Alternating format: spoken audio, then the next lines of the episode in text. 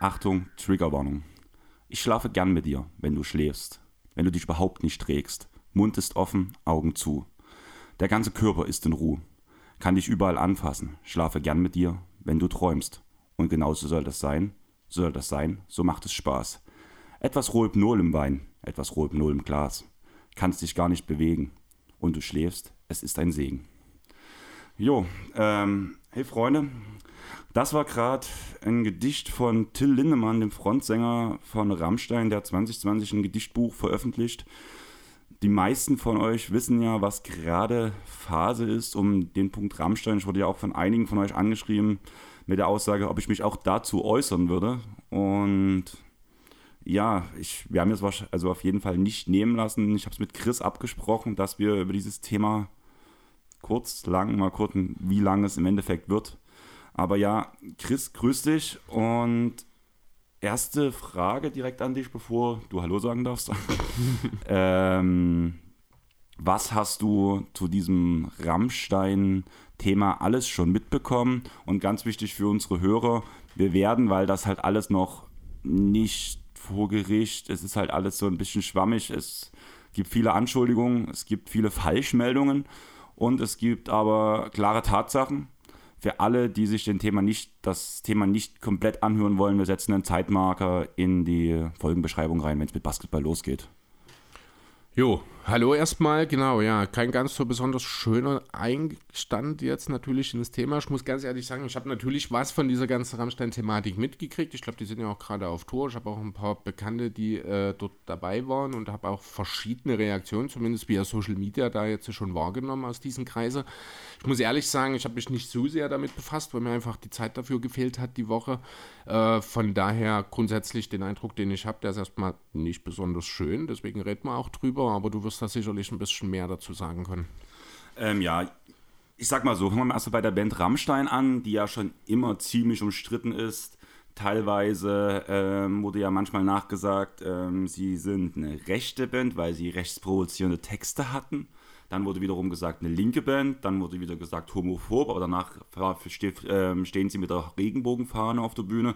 Und dann gibt es eben so Sachen wie zum Beispiel das Gedicht, was ich vor uns vorgetragen habe von Till Lindemann, beziehungsweise Songs wie Bück dich etc. Mhm. Ähm, schwieriges Thema und man soll ja immer ein bisschen reduzieren. Ähm, ich würde da ganz gern den Song von Danger Dan anbringen. Das ist alles von der Kunstfreiheit gedeckt, ist zum Beispiel ein wichtiger Satz der Punkt ist halt einfach, wenn die Kunstfreiheit zum Realismus wird. Und das ist halt die Frage gerade bei Rammstein, ob das so ist. Tatsache ist, du hast es schon angesprochen, Rammstein sind gerade auf Europatour und direkt beim ersten Konzert ähm, hat am Folgetag ein Instagram-Account mit Shelby irgendeine Zahlenfolge, bin mir gerade unsicher. In dem Fall werde ich es einfach Shelby nennen, weil es anscheinend ihr Name ist. Mhm. Hat halt einen Tweet veröffentlicht. Ich war gestern beim Rammstein-Konzert, grob gesagt, und hat gesagt so, es folgen Dinge und das wird nicht so schön werden. Im Endeffekt hat sie im nächsten Tweet ähm, Bilder gepostet von sich, wo man ganz klare viele Blutergüsse sieht. Ganz, ganz viele, wo man erkennt, das ist nicht von irgendwas, ich bin mal gestolpert oder ich bin hingefallen. Das sind auch ganz klare Handabdrücke, wo man halt gesehen hat, da hat jemand zu krass, krass zugepackt und mhm. so weiter und so fort. Okay. Was man jetzt zu dem Thema Rammstein sagen muss, das ist in Rammstein-Kreisen ähm, ein altbewährtes Thema, beziehungsweise schon eine Sache, die halt schon seit Jahren halt normal ist. Ähm, das wird für Till Lindemann organisiert über die Dame Annalena, ähm, wo habe ich einen Namen hier stehen? Ich habe es irgendwo. Anna, nennen wir, ach ja, muss Annalena Makeva. Das ist eine gute Freundin von Till Lindemann und macht so ein bisschen das Management. Und vor jeder Rammstein-Party gibt es eine Pre-Party und eine Aftershow-Party. Mhm. Wichtig ist, es gibt eine Row Zero, so nennt sich das, ist quasi die Reihe 0, was so ein bisschen VIP-Bereich ist, wo halt Leute, unter anderem Prominente halt zum Beispiel, ein Rammstein-Konzert aus erster Reihe mit ein paar Privilegien ähm, sehen können. Mhm. Problem an der Sache ist, dass zum Beispiel auch bei den Rammstein-Konzerten Leute mit einer Kamera durchgehen, die ersten Reihen filmen mit diesen Aufnahmen zu dieser Annalena gehen und sagen, hier, das sind die Aufnahmen und Annalena pickt sich blöd gesagt die hübschesten Frauen raus und sagt, hier, ihr dürft in die Row Zero rein. Okay. Teilweise gibt es auch ähm, Chatberichte davon, also es gibt direkt Screenshots von Chats, wo es nachgewiesen wurde, dass hübsche Frauen aus den Orten, wo die Rammstein-Konzerte stattgefunden wurde, via Instagram kontaktiert wurden und ja, hier Rammstein-Konzert, bist du Fan, hast du Lust? Wir würden dich Gästeliste schreiben, du kannst bei, kannst bei der Aftershow-Party mit dabei sein und so weiter und so fort. Ja. Die geht proaktiv auf quasi auf Fremde aus der Region zu, um zu sagen, Rammstein kommt, wir würden dich gern zur Bespaßung der Band, so, na- also natürlich anders formulieren, aber letzten Endes geht es ja darum, dann. Genau, das Okay. ist diese Row Zero nennt sich das, ist Aha. auch dieser Überbegriff auch für diese Aftershow-Party etc. Okay. In dem Fall von Shelby muss das halt so abgelaufen sein, ähm, dass sie ausgewählt wurde, schon im Vorhinein des Konzerts, ist danach halt ähm, im Endeffekt bei der Aftershow-Party gelandet, hat dort ein bisschen getanzt, bis auf einmal diese Annalena zu ihr kam, ja, hier möchtest du Till treffen. Sie so, ah, krass, also dieser Fan-Moment, so, also jeder klar. kennt das, wenn man halt so sein größtes Idol, bei mir wäre es halt, ich wäre es bei mir immer vergleichen mit der Sache, wo, ich Dave, wo Dave Grohl sich an meiner Hand ins Publikum gezogen hat, also für die, die es nicht wissen, der Drummer für Nirvana, beziehungsweise Sänger der Foo Fighters, das war für mich auch so ein Moment, ich habe mir gefühlt erstmal zwei Wochen meine Hand nicht gewaschen. Deswegen kann ich die Situation verstehen, wenn du in, auf einer Aftershow-Party bist und danach sagt die in Anführungsstrichen Managerin, sie ist nicht die offizielle Managerin, aber wird so ein bisschen in dem ganzen Kontext beschrieben. Jo, hier möchtest du Till treffen. Natürlich. War auch ihre Aussage, ja klar, gern. Aber es war schon so ein bisschen suspekt. Sie wurde von Security ähm, weggeholt aus dieser Menge. Es ging den Gang lang. Dann hieß es, sie muss ihr Handy und alles abgeben. Okay. Und sie so, aber hier geht es nicht um Sex oder sowas. Annalena, nein, nein, alles gut. Ähm, passiert nicht. Alles easy.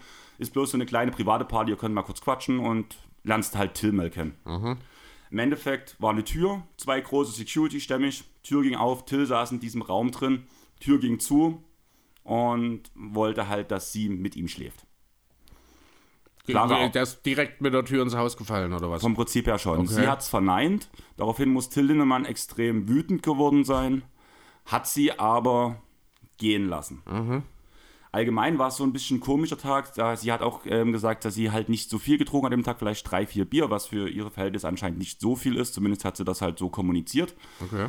Und es entstanden in der Folge dieser, also sie ist dann, muss dann relativ schnell nach Hause sein, war noch kurz auf dieser Party. Ähm, es gibt Gedächtnislücken. Und da sind wir halt bei dem Punkt Rohypnol, K.O.-Tropfen. Und sie wacht in ihrem eigenen Bett auf, was auch noch sehr wichtig ist, und hat diese ganzen Blutergüsse. Es kommt vom Vorabend, das steht fest. Wie ist es nun? Dann gibt es dann wieder diesen Shitstorm. Ähm, sie hat danach, also verschiedene Medien haben groß, nehmen wir so Medien wie die Bild, die dann gepostet haben, Till Lindemann vergewaltigt, Shelby irgendwas. Sie hat in ihren Tweets nie behauptet, dass sie vergewaltigt wurde. Nee, sie hat im Grunde einfach nur dargelegt, wie die Situation danach ist und alles andere ist Interpretationsspielraum. Genau. Und dann kommen wir zum nächsten Punkt, dass, wo sie das klargestellt hat, dass sie nie behauptet hat, dass sie ähm, vergewaltigt wurde, haben wieder die Medien geschrieben, Shelby rudert zurück. Natürlich, ja. Also das war erstmal so die erste Fehlkommunikation, die ja. überhaupt nicht ordentlich stattfand. Punkt ist, wir wissen alle, die Row Zero findet statt. Wir wissen, es gibt diese Sexpartys. Also ich muss auch ehrlich sagen, aus meinem älteren Freundeskreis, ich kenne drei Frauen schon, die mit Till Lindemann geschlafen haben. Okay. Von daher, für mich, das ist so ein Grund, ich habe ich hab Rammstein noch nie naheliegend. aufgelegt. Ja. Einfach weil das mir schon immer suspekt war. Weil du hast eine Aftershow-Party, wo viel Alkohol fließt, wo Drogenexzesse stattfinden, wo einfach ein Umfeld vor allem für junge Frauen geschaffen wird, was extrem schwierig ist. Du machst einen Machtmissbrauch und selbst blöd gesagt, wenn die Band, wie gesagt, es ist nichts bewiesen, dass Till Lindemann oder jemand der Rest von der Crew etwas gemacht hat. Selbst wenn die nichts gemacht haben, sie haben mit dieser Aftershow-Party ein Umfeld geschaffen, wo das passieren kann. Und das ist als Band und als ähm, Verantwortlicher des Abends extrem verwerflich. Moralisch, ethisch natürlich absolut zweifellos. Rechtlich aber wahrscheinlich ist man damit auf der sicheren Seite. Ähm, soweit vielleicht, sage ich mal so, weil, wie gesagt, es wurden Leute angeschrieben und die Sache ist danach über Kyla irgendwas groß geworden. Das ist eine YouTuberin, die hat das selber schon gehabt, die hat auch Chats veröffentlicht, wo sie eingeladen wurde. Sie war auch eine, die vor dem Konzert angeschrieben wurde. Okay. Und sie hat eine Freundin mitgebracht, die zwei Tage vorher erst 18 geworden ist. Oh. Es gab keine Ausweiskontrolle. Sprich, sie hätte auch noch ganz gut minderjährig sein können. Und von daher sind wir dann an dem Punkt. Das, das, das ist dann natürlich auch dann rechtlich an der Stelle fragwürdig, aber ich bin mir schon sicher, die sind clever genug, um sich da so weit abzuschätzen, äh, abzusichern, dass mit der Ausweiskontrolle vielleicht mal an der Stelle nicht unbedingt, aber dass zumindest man dort ja absichern kann. Also wie gesagt, ich habe halt nicht viel davon mitgekriegt, aber äh, ja, so das, was ich gehört habe, ist so ein bisschen das, das definitiv auch, was du beschrieben hast, dass äh, das alles letzten Endes schon auf Freiwilligkeit beruhen soll, aber irgendwie gefühlt vielleicht doch nicht. Kann man, also ich will ne, alles, alles, ja, vielleicht ein bisschen mehr als Gerüchte, aber letzten Endes alles auch sehr, sehr schwierig zu greifen momentan noch. Ich bin da auch sehr gespannt, was dort ja in der Folge noch passieren wird, denn das wird sicher noch die eine oder andere ja, auch äh, Ermittlungen von Seiten der Polizei mit Sicherheit zur Folge haben. Ich sag mal so, ähm, fangen wir mal mit dem Punkt an, Unschuldsvermutung. Man ist immer erst unsch man ist erst schuldig, wenn das Gericht einem verurteilt hat. Das ist theoretisch so, kann ich dir aber sagen, das wird äh, der, äh, nicht zwingend so gemacht. Also da kann ich auch selber gerade einfach mal ein Beispiel nennen. Ich bin letzte Woche in der Zollkontrolle gelandet von zwei Beamten, die dort waren. Der eine war in Ordnung, der andere hat mich behandelt, als wäre ich keine Ahnung was. Also da war ich kurz davor, ihn auch zu fragen, ob denn die Unschuldsvermutung in Deutschland noch gilt. Die Wahrheit ist eine andere, muss ich ganz ehrlich sagen. Ähm, ich würde bei dem Punkt Unschuldsvermutung gern einfach, um den bisschen Basketballbezug reinzubringen, Kobe Bryant reinbringen, mhm. der offiziell Colorado. nie angeklagt äh, ja. oder nie verurteilt wurde. Aber es steht halt fest an Aussagen etc., dass es stattgefunden hat. Also Kobe ist ein Täter, muss man ganz, oder war ein Täter, blöd gesagt. Ja. Nur halt Und nicht vor dem Gesetz. Nur nicht vor dem Gesetz. Der Punkt ist, wenn, gehen wir jetzt auf die Medien aus, wird ja ganz viel auf die Medien geschimpft, das Thema Unschuldsvermutung. Da können wir das gute Beispiel nehmen, wir sind wieder in der NBA. Wo schon Shams? Mhm. Und so sind unsere großen Medien in Deutschland auch so. Die haben eine Quelle, die erfahren von was und checken diese Quelle drei- und vierfach, bevor sie was veröffentlichen. Und es ist ja nicht bloß Shelby, die sich gemeldet hat, sie hat den ersten, den ersten Stein gebracht. Daraufhin haben sich Dutzende, ich zitiere zu Rezo, Dutzend sind zwölf, Dutzende sind mehr. Und Dutzende sind theoretisch mindestens 24. Hm. Und damit kannst du dir halt schon Gedanken machen, damit hast du genug Aussagen, dass zumindest du darüber reden kannst, drüber mhm. reden musst.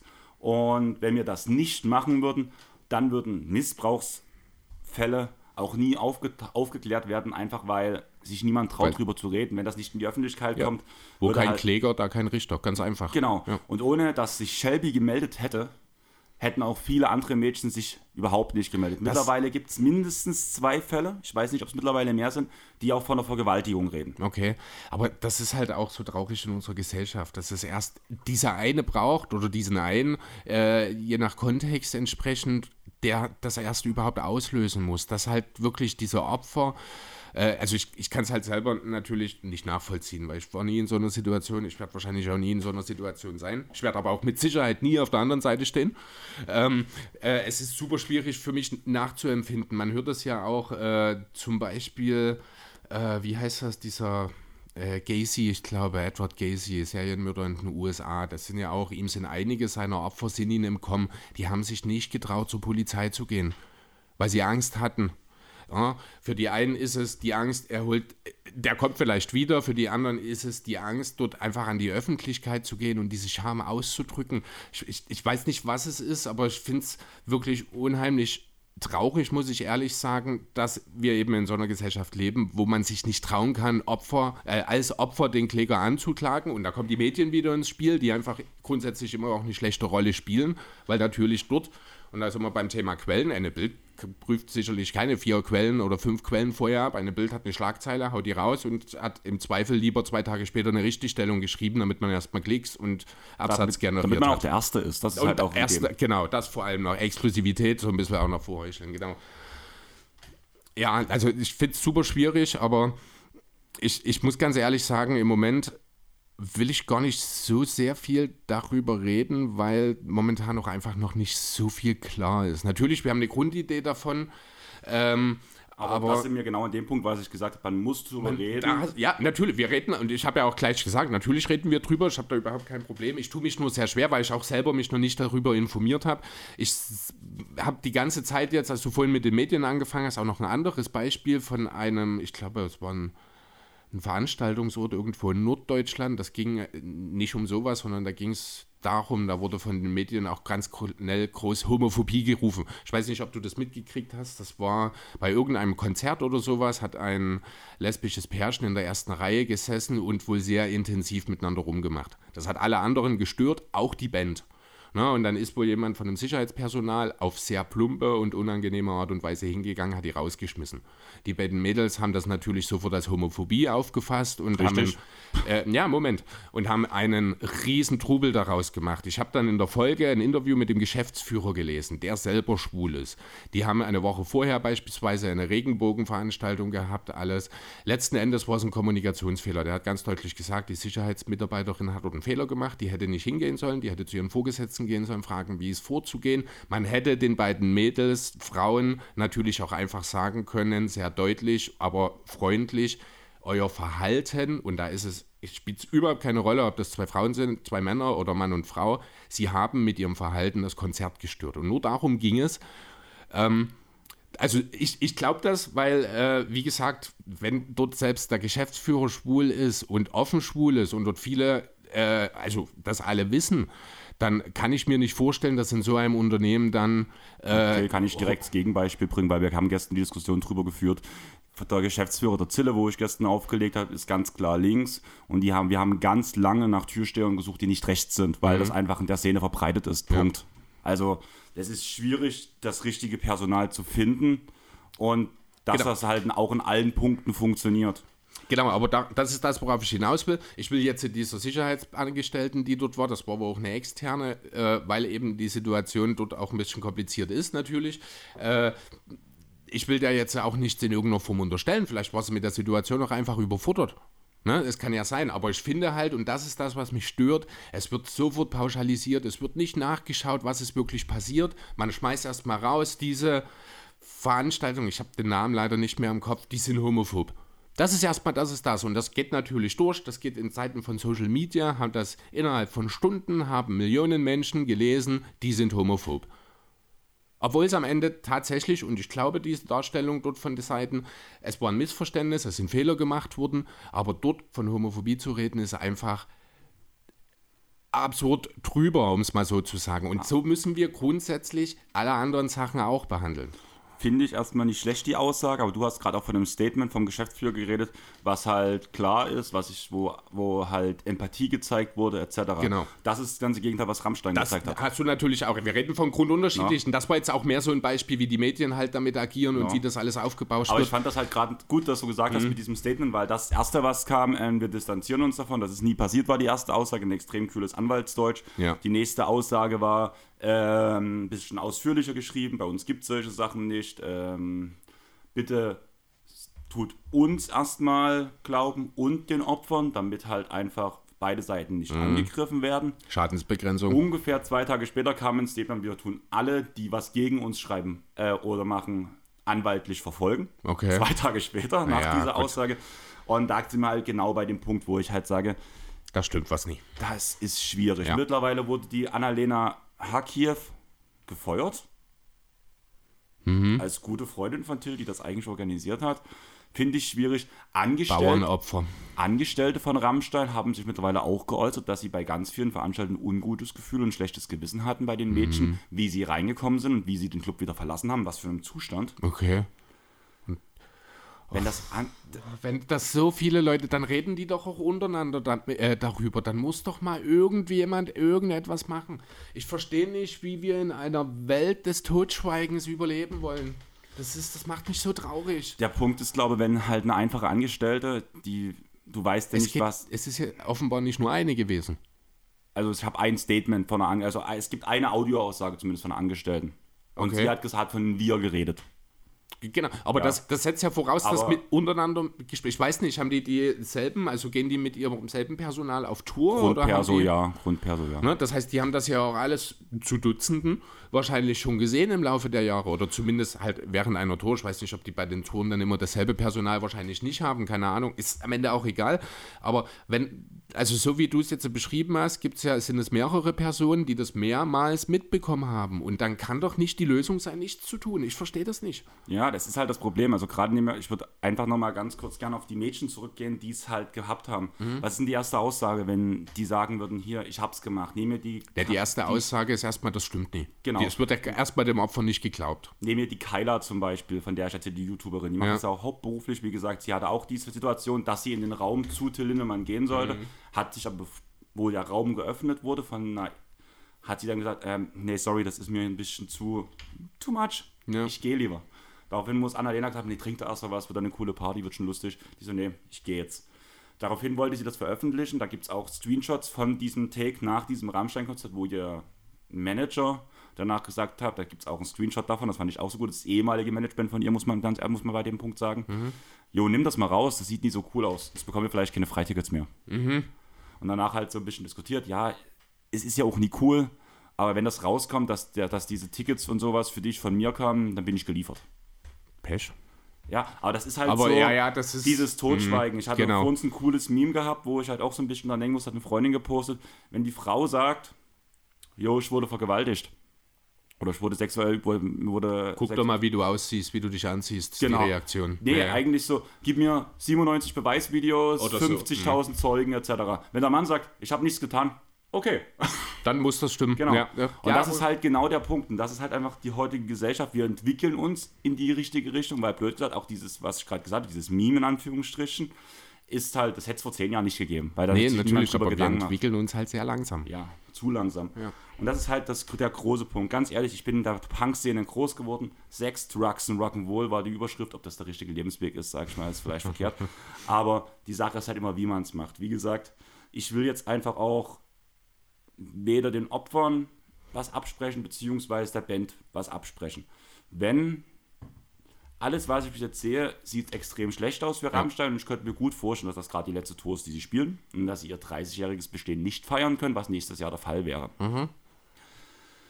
Im Endeffekt, selbst wenn Till Lindemann oder die Band nichts gemacht hat, haben sie ein Umfeld geschaffen, wo Machtmissbrauch, Alkohol- und Drogenkonsum, bereitwilliges Anschaffen von jungen Frauen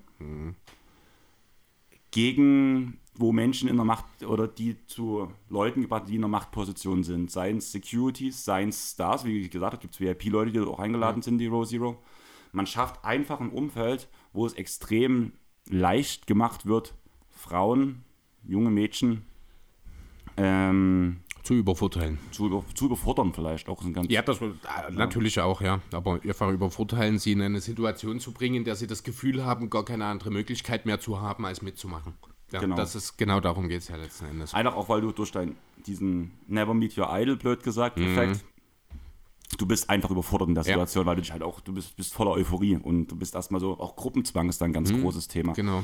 Und selbst wenn die Band nichts gemacht hat, in Anführungsstrichen, haben sie ein Umfeld geschaffen, wo es passieren kann und haben das bewusst von Konzert zu Konzert weitergeführt. Ja. Das ist halt ein ganz großer Punkt, wo ich die Band trotzdem dafür verurteile. Was nun strafrechtlich rauskommt, ich glaube, es wird nicht viel passieren, leider.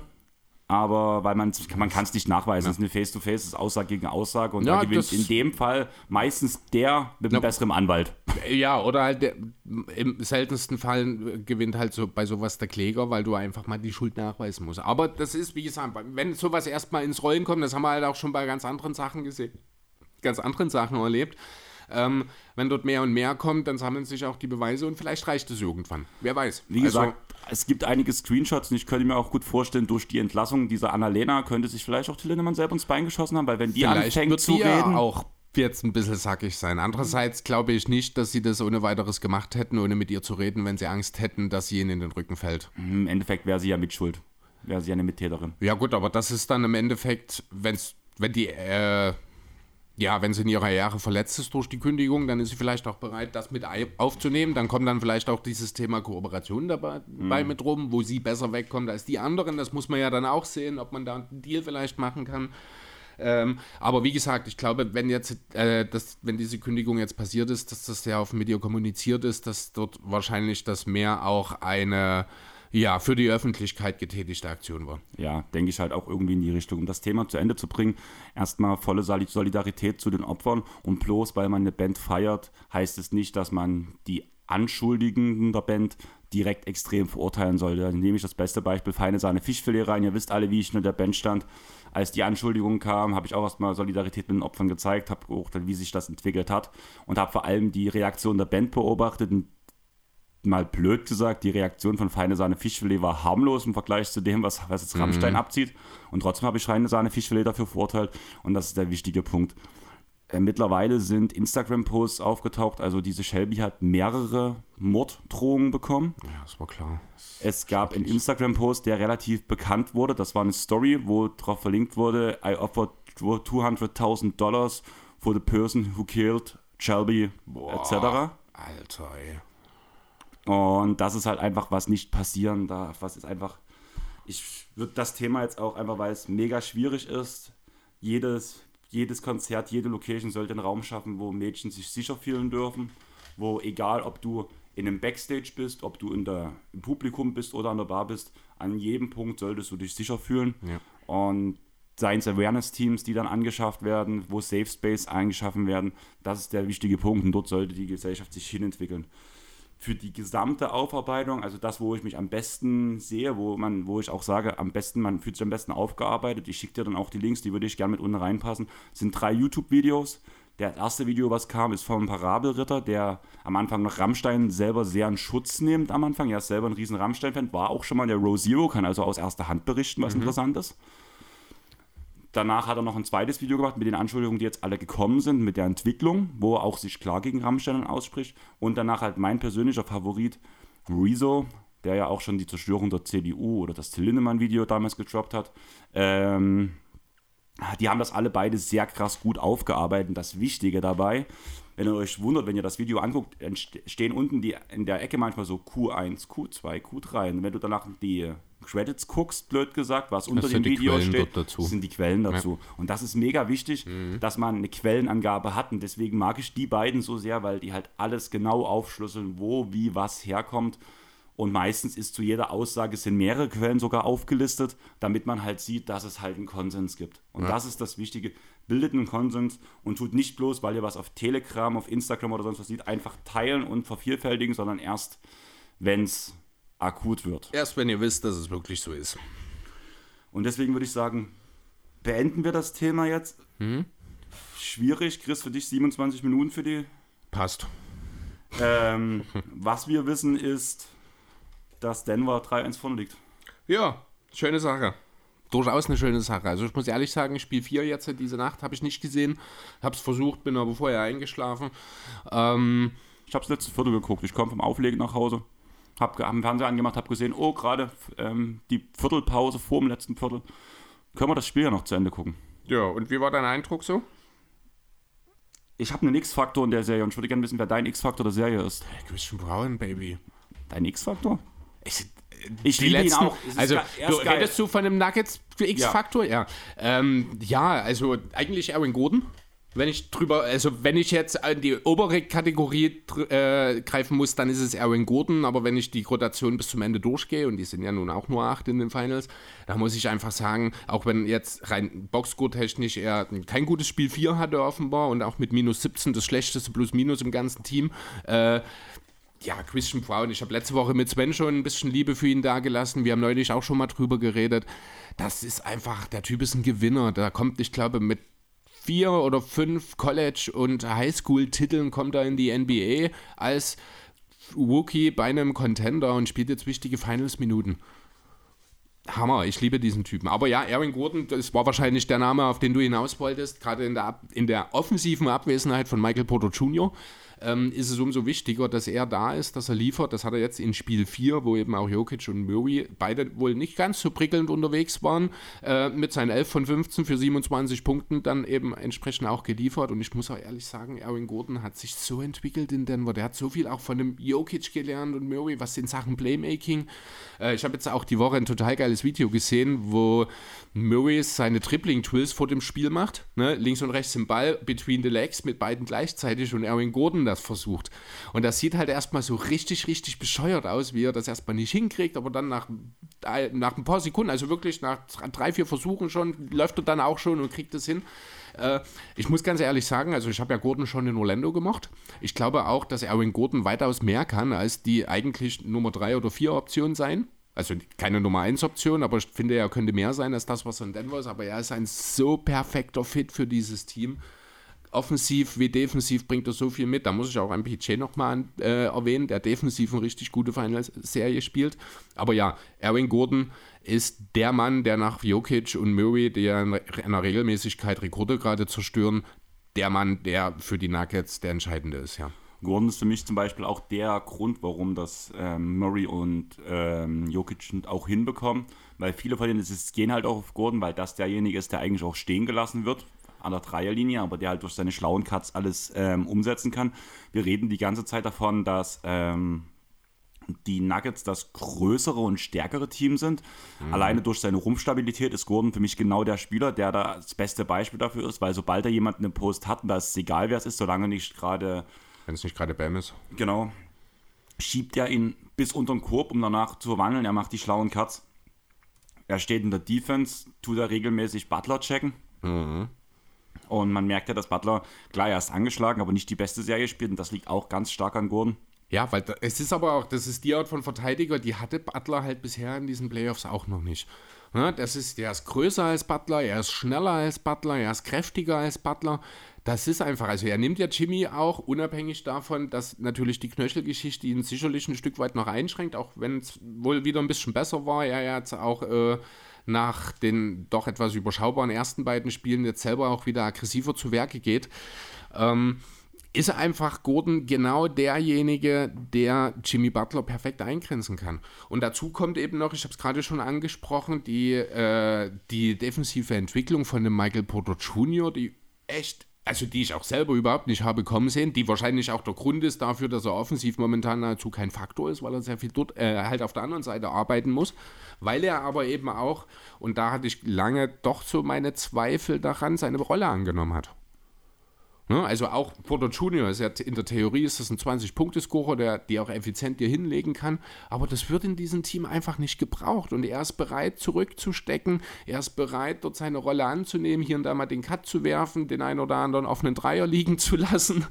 Ähm, und er spielt über, also für seine Verhältnisse überragend gute Help-Defense hinten. Bist du der Meinung, dass er diese Rolle auch in der Regular Season annehmen kann oder kann, hat, er die Muss jetzt, er nicht. hat er die jetzt gerade angenommen, weil er weiß, um was es geht? Äh, ich glaube, in erster Linie weiß er, um was es geht. Ich glaube aber auch, dass er in der Regular Season diese Rolle gar nicht braucht, weil das ist ein anderes Spiel. Da wird es mehr auf die Breite ausgehen. Da bin ich mir sicher, wird MPJ auch wieder, äh, weil halt vielleicht auch die Spots wieder ein bisschen besser, wobei es sind eigentlich keine schlechten Spots. Er hat halt auch einfach, er ist halt gerade in einem Slump. Wie hat es Erwin Gordon nach Spiel 3 gesagt, im Interview nach dem Spiel, als Porter auf die schlechte, äh, wieder schlechte Offensivleistung angesprochen wurde. Stell dir mal vor, wie gut du bist, wenn du deine Skills von den Monsters zurückkriegst.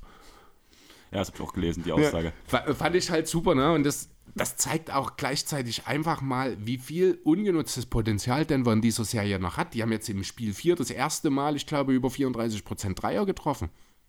Ne? Und die dominieren die Heat mit einem 70er Two oder 65er Two-Shooting teilweise durch die Serie. Das Ding ist halt auch, dass du, ähm, du hast gerade die Dreierquote angesprochen, auch die Dreierrate ist ja extrem uh, niedrig. Ja, warte, das habe ich mir sogar rausgeschrieben. Genau. Denver hat äh, zwei, also ohne Spiel 4. Das ist jetzt das letzte, da haben sie jetzt, ich glaube, 50 Prozent getroffen, 14 von 28 oder so. Äh, in den ersten drei Spielen hat Denver bei nur 19 Dreierversuchen 32,9 Prozent getroffen, während Miami in derselben Zeit 36 Versuche pro Spiel nimmt und die mit 37,6 Prozent trifft. Und trotzdem haben die Heat nahezu keine Chance in dieser Serie. Was sehr daran liegt, dass halt einfach die Nuggets die Bretter dominieren, muss man ganz ehrlich sagen, ja. und die Heat viel zu viele Turnover beginnen. Gerade im letzten Gerade, Spiel ja. geben vor Ad, ähm, Adebayo acht Turnover. Mhm. Ist halt schon so ein Ausrufezeichen, während damit hatte Adebayo mehr als das gesamte Team der Nuggets im letzten Spiel. Jamal Murray hat in der gesamten Serie, ich glaube, erst elf, also ich glaube, nee, er ist jetzt hat er einen gehabt jetzt im letzten Spiel? Ich weiß es nicht. Also er war vorher bei 11, er ist jetzt vielleicht bei 12. Murray. Ich glaube, er hatte null. nee, kein Turnover. Ja, genau. Er hat das vierte Spiel in Folge mit 10 Assists. Also er hat in jedem mhm. Spiel auch 10 Assists aufgelegt und hat jetzt 11 Turnover in diesem Spiel als Point Guard. Und Jokic ist ja genau dasselbe. Ich glaube, der hat einen mehr oder sowas. No, das ist gerade das, was ja die große Stärke eigentlich der Heat sein sollte. Haben ja die Nuggets einfach mit ihren vielen Möglichkeiten, mit ihrer Flexibilität einfach weggenommen. Und wenn du dann als Miami selber ein Spiel hast, wo Max Trues erneut nicht liefert, Ne, das ist jetzt auch das zweite oder dritte Mal in dieser Serie. Hier muss vielleicht Spo dann auch langsam überlegen, ob vielleicht doch Duncan Robinson der bessere Mann ist gerade. Thema Defense-mäßig gegen das Team halt nicht, sorry, aber dann nimmst du doch lieber Struce. Also Struce habe ich aber auch jetzt in den Recaps, die ich mir zumindest heute Vormittag noch zu Spiel 4 vorgelesen habe, muss Struce aber auch der mit Abstand schlechteste Verteidiger der Heat in dem Spiel gewesen sein. Also er muss einige Rotationen verpasst haben, seine Gegenspieler haben regelmäßig, gerade Bruce Brown, der ich glaube auch 25 Punkte von der Bank aufgelegt ja, hat. 25. 21. Äh, der, muss Struce, äh, der muss Struce immer wieder weggekommen sein, weil der die Rotation verpasst hat, die Katz nicht aufgepasst gepasst hat. Ist jetzt das zweite Spiel, wo Struce ein richtiger Totalausfall ist und das kann sich Miami einfach nicht leisten. Auf jeden Fall. Man muss halt wirklich sagen, Miami war durch die, allein durch das Seeding hat man ja gesehen, dass Miami die Außenseiter sind, wenn sich danach noch Jimmy Butler verletzt ist es sowieso schwierig. Wir haben gesehen, was passiert ist, wo Tatum sich in dem Game 7 nach 20 Sekunden verletzt mhm. hat. Butler tut sich jetzt mit dieser Verletzung über mehrere Spiele durchschleppen. Ja, seit der Nix-Serie schon. Genau. Und da ist das schon bemerkenswert, dass er überhaupt bis dahin gekommen ist, muss man mhm. ganz ehrlich sagen. Du hast für uns schon die 10 Assists von äh, Murray angesprochen. Dazu haben sich noch 10 Rebounds und 30 Punkte in Game 3 ähm, dazu gesellt. Mhm. Genauso ähm, ja, 34, äh, 32, 21 und 10 im selben Spiel. Genau. Damit hat Jokic einen neuen NBA-Rekord im Finals-Game aufgestellt. Das gab es noch nie, dass ein Spieler 30, 20, 10 geschafft hat. Ja. Außerdem gab es auch noch nie, dass in einem Finals-Game zwei Spieler 30, 10, 10 gemacht haben. War das überhaupt schon mal in einem Spiel der Fall? Irgendwann. Das weiß ich, auch, ich also ich bilde mir ein sogar, ich habe gelesen, dass es das erste Mal Playoffs und Regular Season sogar wäre, dass zwei Teammitglieder im selben Spiel 30 Punkte Triple Doubles auflegen. Aber da bin ich mir nicht ganz sicher. Und dann würde ich noch zu diesem Rekord von ähm, Michael äh, von Jokic ausgehen. Hm? Und viele Grüße an den Double Step Pack Podcast raussenden, weil das Game Free hat Lorenzo Licresti zusammen mit Jonathan Walger bei Playback kommentiert und bevor ESPN diesen, diesen Statistik-Fact rausgehauen hat, hat Lorenzo das schon gedroppt, weil er nebenbei auf StatHead das schon rausgesucht hat. und irgendwie muss es in der gesamten Geschichte der NBA Plus, glaube ich, vier Spielern gelungen sein und einer Was davon, genau eigentlich gerade? 30, 20, 30, 20, 10, genau, alles klar. Genau. Ja. Irgendwie bloß vier Spieler. Ich glaube, Shaq war einer und der Rest davor waren in den 70ern. Hm, irgendwie so, ja. Ja, aber auf jeden Fall interessant. Und das fand ich halt lustig, wo das, ich habe halt auch dieses Playback diesen Abend geguckt, bin halt extra eher aufgestanden vor der Arbeit und er droppt das und so gefühlt drei Minuten später hat es ESPN eingeblendet. also in dem Fall Grüße an den, an den ja. Kollegen Ligresti. Und ja, ich will eigentlich gar nicht so sehr über die Nuggets jetzt reden, muss ich ganz ehrlich sagen. Mhm. Ich habe mit dir ja schon geredet. Viele Grüße gehen auch raus an den Auf ein Kurtpot. Und da wissen wir, dass ein gewisser Tim Leiniger dort am Mikrofon sitzt, der ein riesen Denver-Fan ist und der halt eigentlich auch die ganze Saison schon an sein Team geglaubt hat, ähnlich wie du. Ja. Und ich habe ihn gestern einfach mal so angerufen, wollen mir im Falle, dass vielleicht die Nuggets Meister werden, den Nuggets mal ein Season Recap geben, wo einfach zwei Nuggets-Fans, also in dem Fall Tim und Chris, sich die ganze Zeit über ihr, eines ihrer Lieblingsteams unterhalten. Also bei Tim das Lieblingsteam, bei dir das zweitliebste Team, dein Team im Westen.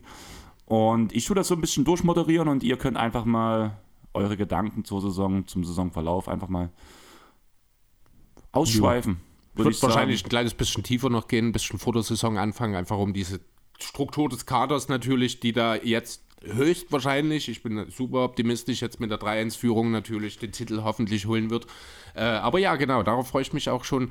Wird äh, schön, denn äh, ja, der eine oder andere hat es wahrscheinlich mitgekriegt. Ich glaube, ich habe es auch gegenüber Sven letzte Woche erwähnt. Ich habe ein sehr traumatisches Sportjahr hinter mir. Nach diesem Einbruch der Sixers in Spiel 7, nach diesem hochtraumatischen Bundesliga-Finale, dass der BVB tatsächlich noch die Meisterschaft verloren hat. Ich brauche euch, Nuggets. Ihr müsst mir das Jahr retten, bitte.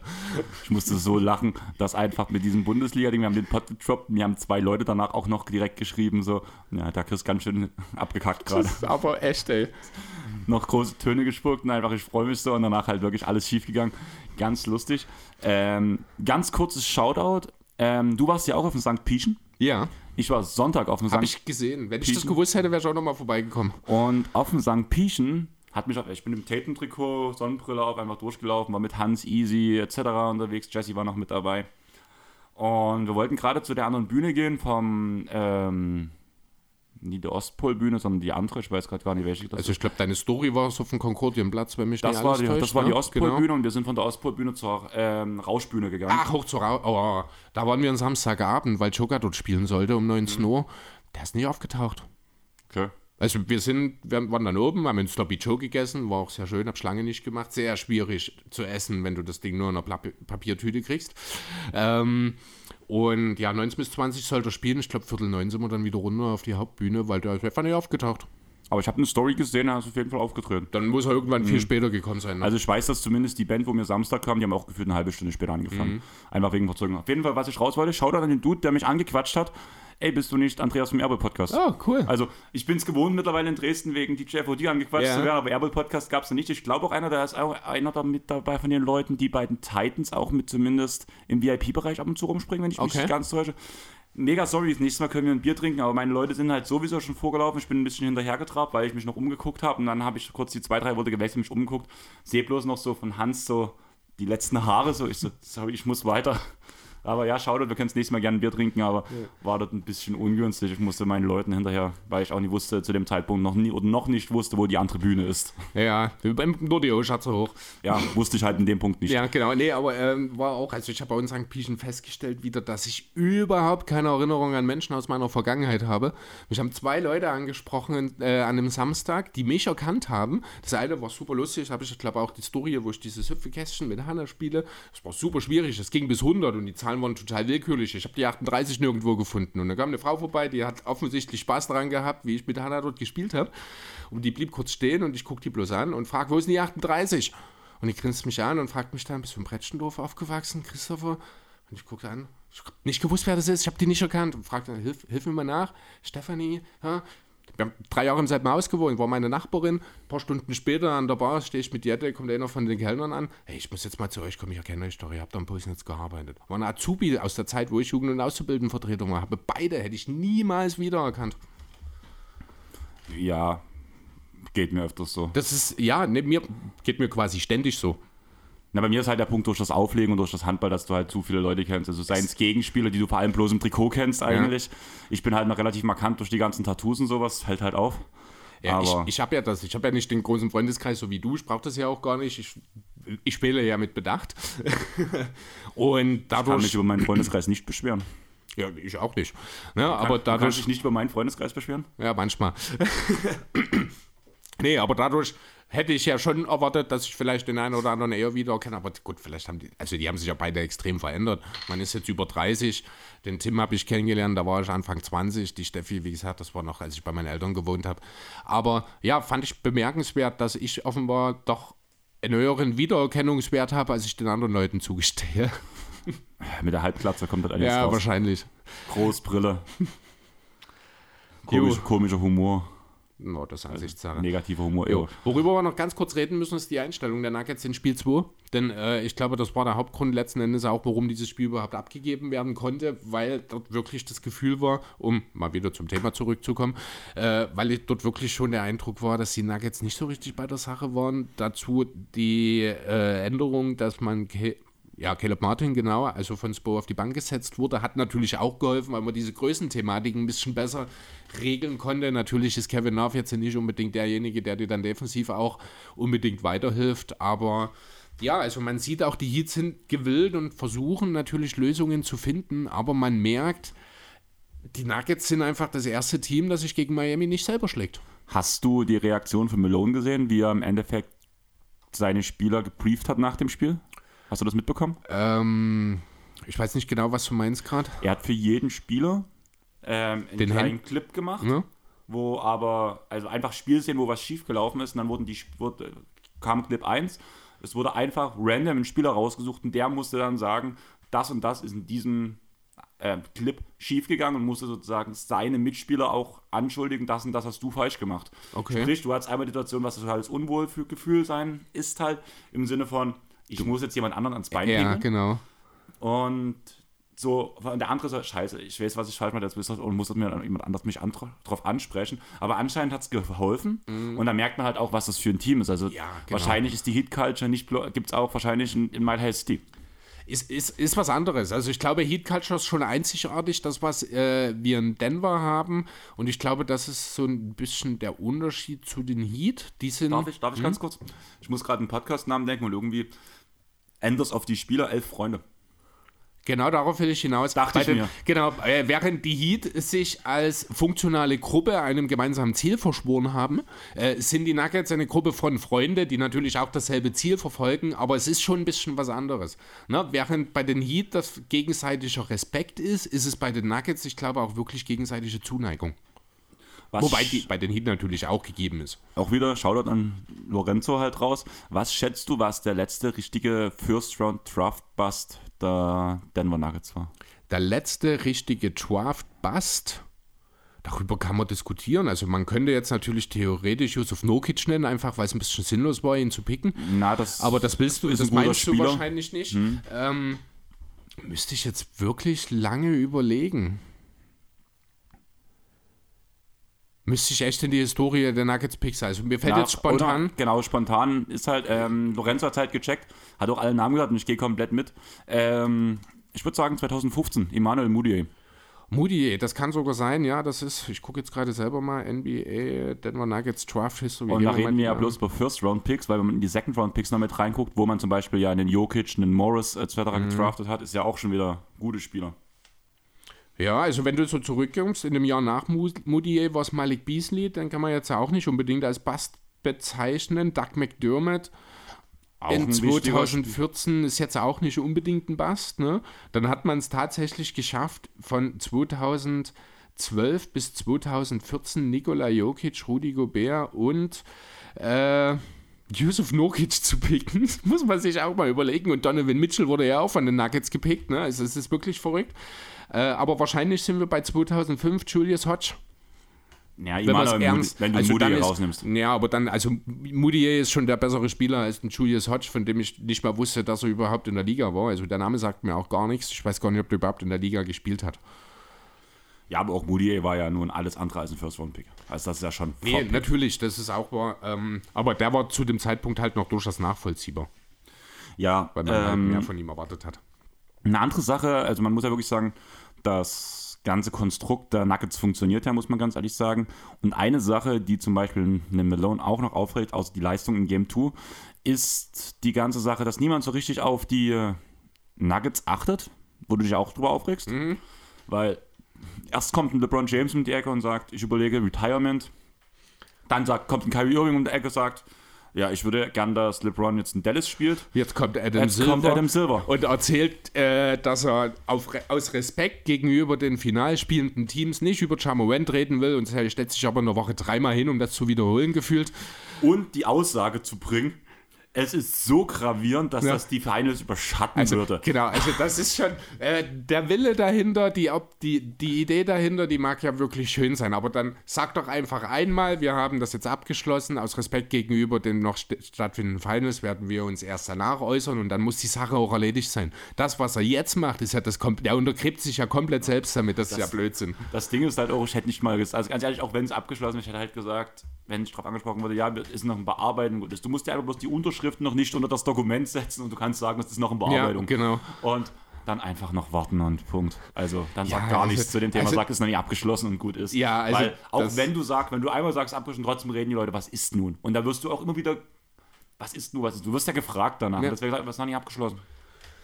Ja, nee, also fand ich auch sehr, sehr, frag, äh, sehr, sehr fraglich an der ganzen Geschichte. Andererseits zeigt es aber eben auch, welche Dimension diese ganze Charmament-Geschichte hat. Zuletzt habe ich ja auch gehört, dass häufiger die, aus dem Moment-Lager die Rede davon war, dass ja in seiner letzten Story das eine Spielzeugwaffe gewesen wäre. Ich Die sage, Spielzeugwaffe soll zumindest auch im Ligabüro angekommen sein. Das sollte bestätigt sein das angeblich. mag ja sein. Ich sage ganz ehrlich, mit der Vorgeschichte ist das scheißegal. ja, Also tut mir leid, aber wenn er schon eine Vorgeschichte damit hat, dann stelle ich mich auch nicht mit einer Wasserpistole in eine Instagram-Story, wenn das Ding nicht eindeutig wie eine Wasserpistole aussieht. Das ist einfach, also dafür würde ich auch, also für mich macht es keinen Unterschied im Strafmaß, ob das echt ist oder nicht, weil in dem Zusammenhang für mich, also das macht vielleicht einen minimalen Unterschied von 95 zu 100 Prozent Strafmaß. Sagen wir es mal so. Mehr sollte es nicht ausmachen. Ja, gebe ich im Großen und Ganzen recht. Die Sache ist halt. Es ist halt schwierig, weil es halt ja Gesetzeslage in Amerika im Vergleich zu ähm, Liga-Prinzipien und wir reden halt nicht davon, dass er eine Straftat begangen hat, sondern wir reden davon, dass er dem Image der Liga gescha gescha Ja, geschadet er, hat. er hat ganz, ganz eindeutig dem Verhaltenskodex der Liga Genau. geschadet. Ja, und damit das- ist die NBA natürlich berechtigt, ihn äh, auch zu bestrafen, ganz egal, was der Gesetzgeber dazu sagt. Die Frage ist halt, wie lange das sein wird. Also es gibt ja jetzt. Munkelt von einer halben Saison. Ja, ich habe gehört Osterweekend. Also Ja, das ist ja so genau. ungefähr die Ecke, genau. Ich weiß nicht, ob man es jetzt auf Spiele macht oder auf Wochen, aber wir müssen wohl schon davon ausgehen, dass Moment zumindest das halbe Jahr nicht für die Grizzlies aktiv sein wird. Auf jeden Fall. Und das ist halt so ein Punkt, wo was heftig ist, was nicht passiert wäre, wäre es nicht ein Wiederholungstäter. Also Ja. Silver hat sich ja auch geäußert dazu, dass es er es ihm abgekaut hat und so mehr enttäuscht war, wo es jetzt wieder passiert ist. Mhm. Und das finde ich halt schon. mh. Also auch das Statement von Moran, was er so ein bisschen zwischen den Game 7 so ein bisschen rausgeschmissen hat, war es ja, glaube So, ja, war ein Fehler und so. Also das war so die Ja, halbgare ja Entschuldigung. beim ersten Mal schon. Also langsam glaube ich, dass er vielleicht sich doch nicht so richtig diesem NBA-Lifestyle auch anpassen will, dass er vielleicht gedacht hat lange, dass er da irgendwie durchkommt, schön der Star sein kann, aber sein, sein, ja, ich weiß ja auch gar nicht, wo es herkommt. Ne, das hatten wir ja auch schon mal. Der kommt ja eigentlich aus gesitteten Verhältnissen. Der muss ja irgendwann mal an die falschen Leute geraten sein. Ja klar, das denke ich Ja. halt. Merkt man ja auch bei dem Punkt jetzt mit den, also nehmen wir das Beispiel mit den Pacers halt wieder, aber das würde ich gar nicht so groß aufrollen, jetzt eigentlich mit diesem Laserpointer, in Ach so, Anführungsstrichen. mhm, ja. Mit dem Vater, wie er sich auf dem Spielfeld am Spielfeldrand benimmt. Ist ja nur nicht so, dass es nun, dass wir noch gar nichts um sein Vorumfeld mitbekommen, zum Beispiel der Typ, der die Instagram-Story gemacht hat mit der Spielzeugwaffe, das ist ja derjenige, der aus allen NBA-Hallen verbannt ist. Ja. Also, Es kommt schon nie von ungefähr, ne? Aber auch mal ganz kurz, weil du jetzt gerade seinen Vater angesprochen hast, was muss der Lavar Ball für einen Haufen Scheiße ertragen, während Timo Wendt offenbar der größere Blödmann ist? größere Blödmann, ja, aber nicht so ein lauter Blödmann. Ja, also natürlich, aber- Lavar war derjenige, bevor die Kids in die Liga gekommen sind, der hat die Schnauze schon aufgerissen, der in die WWE gegangen ist, um dort einen Showkampf zu veranstalten, um seine Jungs in der Basketballliga zu Finde promoten. ich geil, aber das ist, ich finde das schon, also natürlich ist das auch alles drüber und ich war auch kein großer Fan von dem, was Lavar alles gemacht hat, aber ich finde auch hier sieht man wieder, wie mit unterschiedlichem Maß gemessen wird. Da wären wir wieder bei dem Punkt, ähm, würde ich ganz kurz bringen. Ähm, André Hermann hat in einem Instagram-Video mal rausgeschmissen, da ging es so ein bisschen um, wo der Ukraine gerade losging. Ja, ich lese die, schlag die Zeitung auf und merke, wie mir es immer egaler wird. Ah ja, Kiew steht noch. Was? Ein fetter Russe hat sich an einem McDonalds festgekettet? Ungefähr das ist der Vergleich. Ja, das Also, äh, ist sarkastisch gesagt. bisschen, ne? bisschen drüber, aber ja.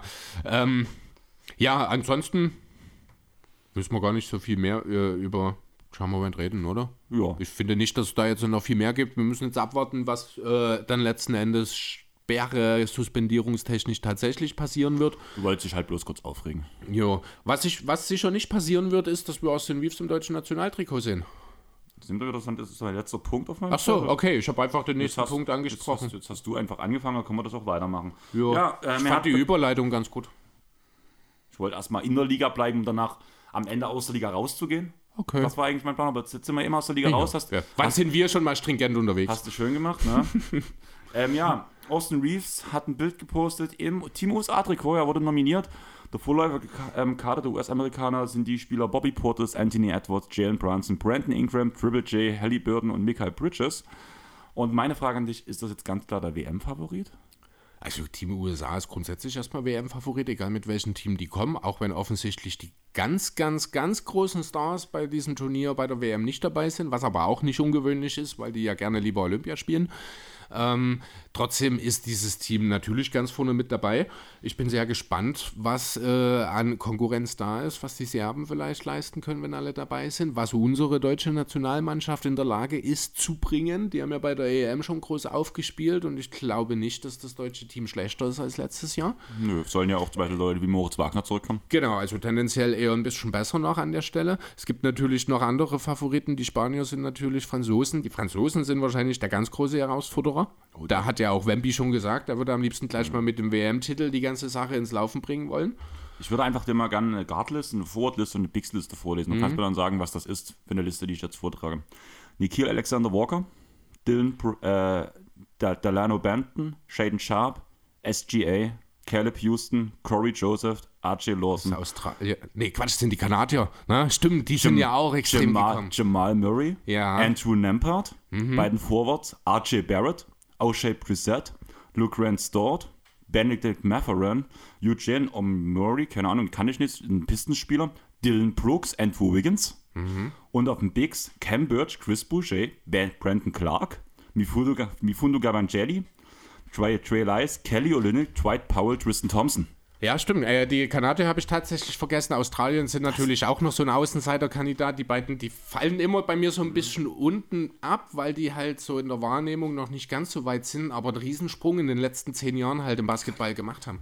Ein Backcourt aus Jamal Murray und Jay Gilchrist Alexander mit zum Beispiel einem Dort, was ein das ist abartig, oder? Das ist richtig drei. absurd eigentlich, Barrett, was die für Potenzial haben. Wiggins, Wiggins wird einfach mhm. noch in dem Kader, der passt ja auch perfekt rein. Da kann ja. mit, können, das, für mich ist das, das Team Kanada, also wenn, ich habe geguckt, ob schon Spieler bekannt wurden, die auf jeden Fall dabei sind. Mhm. Lass wirklich von denen die besten Spieler spielen klarer Favorit. Ja, gut, ich, ganz ehrlich, ich glaube nicht, dass ein Murray spielt, wenn er jetzt bis in die Finals gekommen ist. Da wird womöglich eine Pause erst einmal dann machen wollen. Andererseits macht das auch jeder ein bisschen anders. Es haben auch schon andere nach einem tiefen Playoff-Run für die Nationalmannschaft gespielt. Müssen wir schauen. Äh, aber ja, da ist natürlich recht. Die Kanadier sind auf jeden Fall ein Thema. Wie gesagt, mit einem kleinen Qualität. Also wahrscheinlich sind die drei ersten sind wirklich dann USA, Frankreich, Kanada dann hast du eine kleine Lücke, dann kommen so eben Teams, wo die Spanier mit reingehören, wo ich auch uns mitsehe, ja. die Australier, äh, die Balten natürlich alle, Litauen und Co., die auch immer relevant sind bei solchen Turnieren. Das wird eine sehr spannende WM. Was ich halt krass finde bei, den, bei Team Kanada, so dass ich noch damit anfange, aber du hast halt Nampert, Rookie, Matherin, Rookie, dort junger Spieler, SGA junger Spieler, Murray ist auch erst 25. Mhm. Du hast mit Clark etc., du hast so ein verdammt junges Team, die ja. sind ja alle bei Weitem noch nicht in ihrer Prime alle Teams sonst, wo du was du halt so siehst, die sind alle gerade so eigentlich jetzt so in ihrem Peak, beziehungsweise haben in jeder Altersstruktur, oder in jedem Alter so mhm. ein, zwei gute Spieler, aber du hast nie eine Prime von guten Spielern, während du hier eigentlich das Potenzial hast, die in fünf Jahren sage ich mal, das beste Team weltweit sein können und ganz klar auch die Stars überragen. Es sei denn natürlich, die Team USA kommt mit voller Kapelle, dann sind die wahrscheinlich immer noch ein bisschen drüber an der Stelle. Andererseits ist aber dann auch wieder das Thema Fieberbasketball und die US-Spieler, ne? das musst du auch berücksichtigen, aber das Problem haben die Kanadier halt auch. Mhm. Äh, von daher, aber ja, gebe ich dir schon recht, also mit Kanada ähm, ist zu rechnen. Eigentlich ist es fast überraschend, wie lange es gedauert hat, wenn man mal so ein bisschen drüber nachdenkt, wie intensiv die ja eigentlich mit den USA schon verbandelt sind. Andererseits einerseits natürlich Kanada Eishockey, da geht erstmal sehr schnell sehr wenig dran vorbei.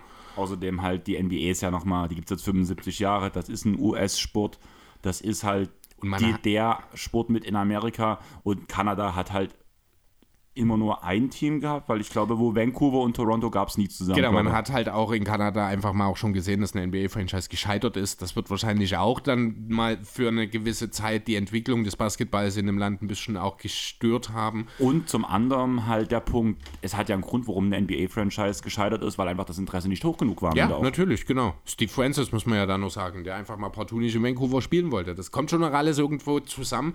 Aber ja, da ist dann einfach auch das Thema Globalisierung Globalisierung, Internationalisierung hilft natürlich. Man kommt leichter an Quellen ran. Man hat einfach mehr Möglichkeiten, sich damit auseinanderzusetzen. Mehr Kinder finden Gefallen daran.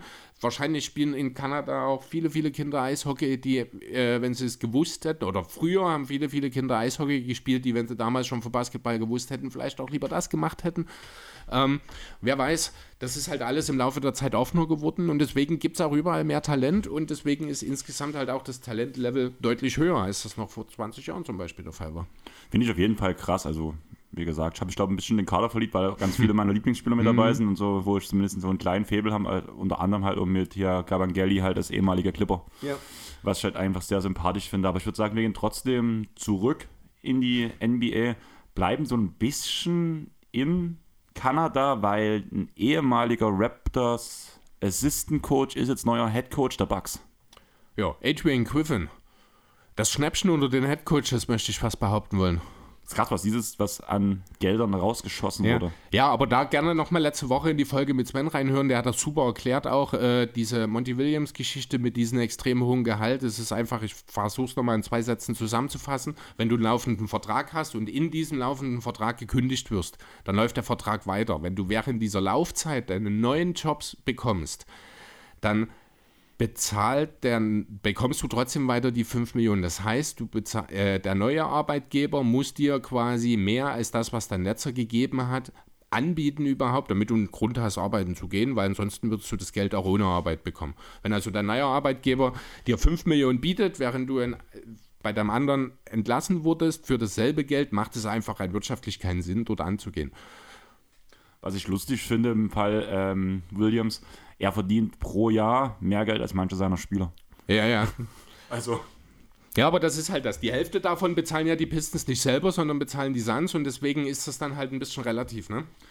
Was ich ganz lustig fand, also was ich, oder beziehungsweise gut fand, ist, die Entscheidung des Head Coaches ist ja zum Beispiel nicht wie bei den Suns so gefallen, dass ähm, so ein bisschen der Besitzer so ein bisschen mitgequatscht hat und so und dann der Rest über halt James Jones ging, sondern die größte Entscheidungsmacht hatte ja unter anderem Jannis mit, der ja ein Face-to-Face-Gespräch mit allen Head Coaches, die eingeladen wurden, geführt wurden und der danach sich laut für Adrian Kiffin ausgesprochen hat. Okay. Habe ich gar nicht mitgekriegt. Fand ich eigentlich ganz cool, weil er nun auch der Cornerstone der Bucks ist. Von daher, ich habe noch so ein bisschen kleinen Sidefact. Wusstest du, dass Griffin an der Seite von Nowitzki Vizemeister geworden ist 2006? Ich wusste, dass er in Dallas war, aber ich wusste nicht, in welcher Rolle genau. Ja, also als Spieler 2006. Er ist dann, glaube 2008 oder 2009, bin ich mir gerade unsicher, hat er seine erste Coachingstelle angenommen als Assistant. Weißt du, wo das war? Ähm, hättest du mich gestern gefragt, hätte ich es noch gewusst. In Milwaukee. Stimmt, genau, der Kreis schließt sich. Ja, genau, Genau. ja, richtig. Fand ich halt auch sehr sympathisch. Und ja, was können wir von Adrian Griffin erwarten? Ich habe keine Ahnung. Ich auch nicht. Ah, keine Ahnung. Aber auch das haben wir äh, letzte Woche mit Sven. Coaches sind ohnehin unheimlich schwer zu greifen, ganz besonders, wenn sie vorher Assistant Coaches waren. Und für Griffin ist es ja sein erster Head Coaching Posten. Da weißt du nie genau, was ist sein Anteil an dem, was bei den Raptors passiert ist. Also er war ja der Head, äh, der Assistant Coach von Nurse in Toronto. Er hat dort auch, ich glaube, mit den Raptors den Titel schon mitgeholt, aber auch, ich glaube, schon da, wenn mich nicht alles täuscht. Äh, ja, seit 18 ist er dort gewesen, genau. Von daher, ja, keine Ahnung. Werden wir sehen, was er dort machen wird. Aber wenn Janis davon überzeugt war, was Griffin dort angeboten hat, gehe ich davon aus, dass er einen guten Plan hat. Zumindest finde ich schon mal einen guten Weg, dass man halt das Team mit einbezieht, beziehungsweise die, den wichtigsten Spieler im Team, weil das ja auch so eine zwischenmenschliche Sache ja auch ist, wie ein Coach mit Spieler funktionieren sollte. Zumal ja Janis und Bud auch sehr eng waren. Genau. Ähm, die Suns haben auch einen neuen Coach, Frank Vogel. Ähm, ein guter Defensivcoach, Meistercoach. Was? Hat man letzte Woche schon. Hast du das schon mit? Das war 20 Minuten, bevor wir angefangen haben aufzunehmen, kam das, ich glaube, noch mit rein. Da haben wir schon kurz mit drüber geredet. Perfekter Fit, weil offensiv brauchen die Suns nicht so viel. Die brauchen eine defensive Struktur und das hat Vogel unter anderem in LA und auch in anderen, äh, ja, auch in Indiana schon gezeigt, dass er auch mit nicht dem perfekten defensiven Personal gute defensive Konstrukte aufstellen kann. Ich habe einen Hot-Take. In der Saison sehen wir mindestens in fünf Auszeiten, dass Chris Paul einen Spielzug auf dem Klemmbrett aufmalt. Das halte ich für sehr wahrscheinlich, ja. Weil, du weißt, was ich raus will. Ja, ja, genau. Ja, nee, also da, es sei denn, man hat natürlich noch einen Assistant Coach an der Stelle in Phoenix im Auge, der das übernehmen kann. Aber ja, ich weiß genau, was du meinst. Ja, wie gesagt, halt eher ein Defensivcoach. Offensive, wenn du Booker, KD und Paul hast. Von daher, ja. du hast halt das offensive Genie, den Spieler, der immer einen Wurf loswerden kann in KD. Booker, der mittlerweile das Playmaking bringt und sich jederzeit einen Wurf erarbeiten kann und halt ein Floor General und Chris Paul, der sowieso am besten irgendwann mal an einem Head Coaching Spot landen sollte, der dann wahrscheinlich die idealen Spielzüge aufmalen kann. Das kann, macht er jetzt schon, bin ich der Meinung, hat bei den Clippers schon gemacht. Ja. Und das wird bei den Suns weitergehen. Aber Thema Chris Paul. Wenn es denn bei den Suns weitergeht. Die Suns, Raven Chris Paul war die Aussage, die als erster Tweet rauskam. Die kam von Chris Haynes. Und das wurde aber recht schnell korrigiert durch Ocean Shams, dass es allgemein Gespräche gibt, wie man mit dem Vertrag fortführt. Ähm, Paul wollte gern bei den Suns bleiben, man muss aber gucken, wie man es mit den Geldern macht, weil es halt nicht mehr zeitgemäß für seine Leistung ist. Ich habe so ein bisschen das Gefühl, wenn man den 30 Millionen zahlen würde und Chris Paul hält, dann, äh, wenn man ihn rauskauft, es gibt drei Varianten, kommen wir später dazu. Mir geht es halt darum, wenn man, ich habe das Gefühl, wenn er das große Geld behält, spielt er scheiße, sobald er für wenig Geld schreibt, spielt er wieder gut. Das, kurzer Side-Fact, das ist so, was ich gerade sagen Ja, wollte. keine Ahnung, kann es gibt, sein. Es gibt drei Varianten, was man jetzt mit Chris Paul machen kann. Das ist ein Buyout, das ist ein Wave und das ist ein Trade. Genau, wobei man äh, dort direkt auch an der Stelle schon mal sagen muss, wenn man ihn waved, gibt es ganz bestimmte Voraussetzungen, nur dass er auch weiter in Phoenix wieder unterschreiben kann. Ich kenne die nicht im Detail, ich habe das Ähm, soweit ich, wenn ich es richtig bekomme, ich habe jetzt äh, ähm, zwei oder drei Quellen dazu gelesen, zwei Videos auch angeguckt. Bei dem Thema Wave wurde immer gesagt, das ist die Variante, wo er nicht zurückkommen könnte beim Wave. gäbe wohl Möglichkeiten. Also er müsste halt von der Waiverliste auf jeden Fall erst einmal runter. Es wäre, wohl- vielleicht geht es auch grundsätzlich, ich hatte das bei, bei Twitter zufällig tatsächlich, weil ich mal versehentlich dann- auf den falschen Button gekommen bin, aber ich, es war ein längerer Thread und das war auch alles ein bisschen beschrieben. Also es war jetzt nicht so, dass das einfach nur irgendein willkürlicher Tweet war, wo das drin stand. Das Ding ist, wenn du Chris Paul waves, fangen wir mit dem Punkt Wave an, würde bedeuten, dass du sein restliches Gehalt, was er bekommen würde, sprich, wenn man es vor dem 28. macht, 15. die 15 Millionen auf die doppelte Vertragslaufzeit, was zwei Jahre sind, Nee. ausstretchen muss. Das wäre danach. nie. Das ist die Option, die die Suns haben. Diese Stretch Provision ist ja nichts, was du machen musst. Das machst du, wenn du es willst. Das macht natürlich Sinn, weil es geht ja darum, jetzt Flexibilität zu schaffen. Und dann nimmst du natürlich nicht jetzt die 15, sondern nimmst jetzt die 7,5 und nächstes Jahr auch. Das wäre definitiv eine Konstellation, wo Paul definitiv nicht für die Suns wieder unterschreiben kann. Auf jeden Fall bist du dann bei dem Punkt, dass das halt jeden, jeden Moment 3, Komma irgendwas Millionen dich kostet im Endeffekt.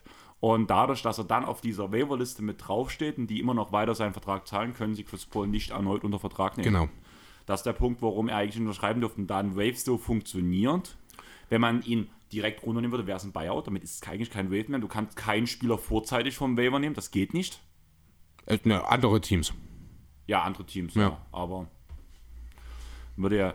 Was wie? Nee, wenn. Ja, wenn ein Spieler auf der Waiverliste ist, dann ist das ja wie eine. So, dann nee, ist das ja wie so eine geheime Auktion. Ja, aber die redet ja bloß ein paar Tage. Ich meine, jetzt werden wir Ja. wirklich. Ja, Aber okay. ich glaube, wenn er Dann- von der Liste runter Dann ist. würde es und das- funktionieren, ja. Genau. Aber dann müsste ja ein Team sich die 30 Millionen im Endeffekt oft. Nee, also das ist ja dann die Frage, wenn jetzt diese Waiver-Zeit, also ich glaube, das ist wirklich wie so eine anonyme Auktion. Du hast dann halt Chris Paul auf der Liste und dann geben Team A, B und C, sagen, ich würde ihm das geben und die, die am meisten bezahlen, die kriegen ihn dann. Nee, da bist du falsch. Okay. Ähm, das funktioniert beim Thema Wave funktioniert so, da gibt es dann dieses, diesen Zeitraum, wo Teams den Vertrag nehmen können und dann nehmen die aber den gesamten Betrag. Den gesamten Vertrag. Das ist keine Da Auktion. bin ich mir nicht sicher, muss ich ehrlich sagen. Aber das, bin mir eigentlich ziemlich sicher, weil sonst könntest du ja blöd gesagt neben mir einen Spieler erwarten, entlassen, Russell Westbrook zum Beispiel, wo da hätten sich ja auch schon Teams drum gestritten, den zu kriegen. Für wenig Gehalt. ja, also die, die Waiver-Liste hat eher an Bedeutung verloren. Mittlerweile ist es ja so, dass wenn der Spieler sich hinstellt und sagt, ich will da nee, runtergekauft werden, dann kauft den, also dann funktioniert das nicht. Also ich meine, er muss ja auch noch das unterschreiben Ja, letzten Endes, also ob der noch zustimmen muss. Aber das geht zu tief, das bin mir ziemlich sicher, dass du den Vertrag danach hast. Du hast einen Zeitraum, wo du danach sagen kannst, ich nehme den Vertrag. Und dann wäre Kann von der sein. Liste runter. Und dann könnte, wäre das, dass man halt ihn ja aber auch nicht wieder verpflichten könnte, weil dann wäre er beim anderen Team. wenn er halt von der Waiver-Liste Genau. kommt. Aber wenn er aus der Waiver-Liste rausriss danach und Dann wenn das darfst dann du ihn nicht unter Vertrag nehmen, weil dann liegt er dir in den Büchern. Und das ist bloß ein Zeitraum, wo du den rausnehmen 30 Tage oder sowas, das ist, also ich weiß nie so nicht, lange, das, das ist gab, nee, nee, andersrum, dass du ihn nach 30 Tagen irgendwie, weil da gab es mal mit Ilgauskas diese Thematik in Cleveland damals, aber das führt jetzt definitiv zu tief weit, da müssen wir, ich glaube, einfach mal einen Sven noch mal mit ins Boot holen im Zweifel dafür. Ähm, Ich habe mir trotzdem mal überlegt, auch wenn ich glaube, dass letzten Endes die Wahrscheinlichkeit, dass er in Phoenix bleibt, doch das mit, am, mit Abstand wahrscheinlichste Szenario ist. Glaube ich, habe ich mal überlegt, wo würde mir denn Chris Paul gefallen, beziehungsweise wo macht es denn Sinn? Ich habe am Ende tatsächlich neben den Suns noch sechs andere Destinationen die ich gar nicht im Detail äh, besonders tief besprechen will, die aber, wo ich finde, alle einen gewissen Reiz haben, weswegen ich sie schon gerne alle mal nennen wollte. Hast du da auch darüber Gedanken gemacht, wie er hinkommt? Also Thema nochmal diese Variante Trade naja, Buyout halt? Äh, nicht im Detail. Grundsätzlich äh, geht es in vielen Situationen wahrscheinlich darum, dass es dann eine. Also bevor du zu den Destinationen kommst, würde ja. ich gerne noch zumindest Trade sollte ja jedem logisch sein, wie ein Trade funktioniert. Wichtig mhm. ist dort, dort müssen wir mit den 30 Millionen rechnen, nicht mit den 15 Millionen. Mhm. Und bei der Variante Buyout gibt es halt, das ist das, warum diese Aussage, die Suns entlassen Paul, halt interessant sein könnte, weil wenn sie, wenn die Suns und Chris Paul sich auf ein Buyout einigen, wird Chris Paul Free Agent und die Suns können ihn wieder okay. ähm, unter Vertrag nehmen. Das ist halt der Punkt, was interessant sein könnte. Und das wollte ich halt nochmal mit in den Raum werfen, dass es zumindest geklärt ist, weil das der Unterschied zwischen Buyout und Wave ist dass du halt bei einem Wave den Spieler nicht unter Vertrag nehmen kannst und beim Buyout kannst du ihn wieder unter Vertrag mhm. nehmen. Und das ist halt ein wichtiger Punkt, wie die Suns wahrscheinlich zumindest Geld sparen könnten, wenn sie, obwohl sie Chris Paul behalten. Ja, genau. Also letzten Endes geht es ja nur darum. Parallel übrigens sind die äh, Suns wohl auch interessiert daran, Aiden nach wie vor zu traden. Also da werden Trader Möglichkeiten erforscht, aber da müssen wir mal schauen, wie das weitergeht. Ähm, ja, du hast ja selber gepostet schon. Eine, mein erster Punkt, den ich für Chris Paul natürlich einen gewissen Reiz hätte, wäre eine Reunion mit den Clippers. Das hat zum einen einen emotionalen Wert, zum anderen müssen wir nicht über den sportlichen Fit reden, wo die Clippers doch seit Jahren im Floor Channel brauchen. Ähm, ich habe einen Tag bevor die, das kam mit Leo geschrieben, habe mich ein bisschen mit ihm über den Draft unterhalten.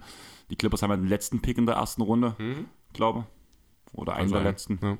Und ähm, ob es da vielleicht Spieler geben würde, die ihm gut, die zu den Clippers gut passen würde, aber es gibt halt einfach keine guten Point Guards gerade oder Floor Generals, weil es eine sehr winglastige ähm, Draft ist. Hm. Ähm, Leo meinte, mit etwas Glück kommen die Clippers vielleicht an den Bruder von Keegan Murray ran. Mhm. Das könnte ungefähr in der Range sein. Okay. Also ein Zwillingsbruder, ähnliche Statistiken, ein bisschen älter halt danach, wenn er in die Liga kommt. Aber ja, da haben wir uns halt auch mit dem Floor Channel unterhalten und am nächsten Tag kam die Meldung und ich habe aus Leo geschrieben, ja, Chris Paul zu den Clippers, oder? Der so, ja, hm. Und ich, meine erste Aussage war, da hast du drei verletzungsanfällige Spieler. Ja, das hast du natürlich auch, das stimmt. Ähm, aber rein, wenn man das mal ausblendet, der Fit wäre schön, ähm, rein emotional, romantisch, Basketball-romantisch wäre es eine schöne Geschichte. Aber sind wir ehrlich, wirklich sinnvoll am Ende, wie du schon sagst, du kannst, also du hast ja jetzt schon drei Jahre mit zwei verletzungsanfälligen Stars nichts erreicht, muss man einfach mal so sagen, weil das Ziel ist der Titel und nichts anderes. Das wird mit Chris Paul nicht besser. Und die Clippers werden allgemein schwächer. Also man ja. merkt, dass das Team langsam alt wird. Jo, genau, deswegen, äh, mehr will ich zu den Clippers gar nicht. Ich habe noch eine noch romantischere Lösung. Das ist die Rückkehr nach New Orleans. Dort sehe ich aber den Fit nicht so, weil du mit CJ, mit Ingram, mit Zion einfach schon zu viele balldominante Spieler hast. Andererseits fehlt auch dort der tatsächliche Point Guard. Ähm, von daher kann ich es mir ein Stück weit vorstellen, aber es ist natürlich auch eine sehr unrealistische Situation.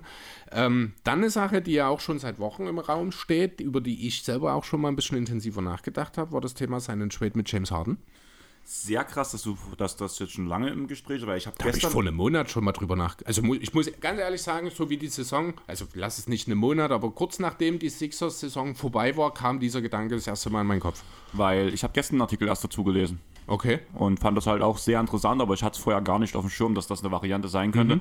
weil auch dort sehe ich den Punkt, ähnlich wie bei den Clippers, du hast mit dem Beat einen verletzungsanfälligen Spieler, hast du mit Chris Paul einen verletzungsanfälligen Spieler. Ja, du, äh, müssen wir, auch, wir müssen auch nicht drüber reden, dass Chris Paul in der Phase seiner Karriere nicht der bessere Fit als James Harden in diesem Team ist. Andererseits musst du dir die Frage stellen, wenn James Harden wirklich gehen will, was musst du noch irgendwie sehen, dass du was zurückbekommst? Ob das dann am Ende nur eine scheiß Trade Exception aus Houston ist, weiß ich nicht, ob die dir weiterhilft. Ähm, Allgemein bin ich, finde ich es ein bisschen schwierig. Also wir wissen ja auch, Embiid ist ja doch ab und zu dünnhäutig, sage ich mal so, hat man ja immer wieder durch. doch durchaus miteinander Probleme bekommen. Genau. Ja. Und auch der neue Coach, Nurse, ist auch einer, der gerne mal laut wird mhm. und mal Spiele direkt anzählt. Übrigens auch einer, der nicht unbedingt mit Harden zusammenarbeiten will hieß, also wo er verpflichtet wurde, gab es direkt Nachrichten, dass er Harden überzeugen will, dass er da war. also ich habe gelesen, dass er nicht so besonders scharf, also er würde natürlich, einfach weil er die wir müssen nicht drüber reden. Harden ist die beste Option, einfach aufgrund der finanziellen und Marktsituation. Harden ist die beste Option, die Philly hat. Deswegen, ja, natürlich würde Nurse grundsätzlich mit ihm arbeiten wollen, aber er hätte lieber jemand anderen. Ganz konkret will er Fat Van Fleet am liebsten mitnehmen. Äh, so habe ich es zumindest mitgekriegt. Bin ich jetzt auch nicht so begeistert davon, um ehrlich zu sein. Seinen Trade ähm, für die Suns, Fred Fleet mit Chris Paul?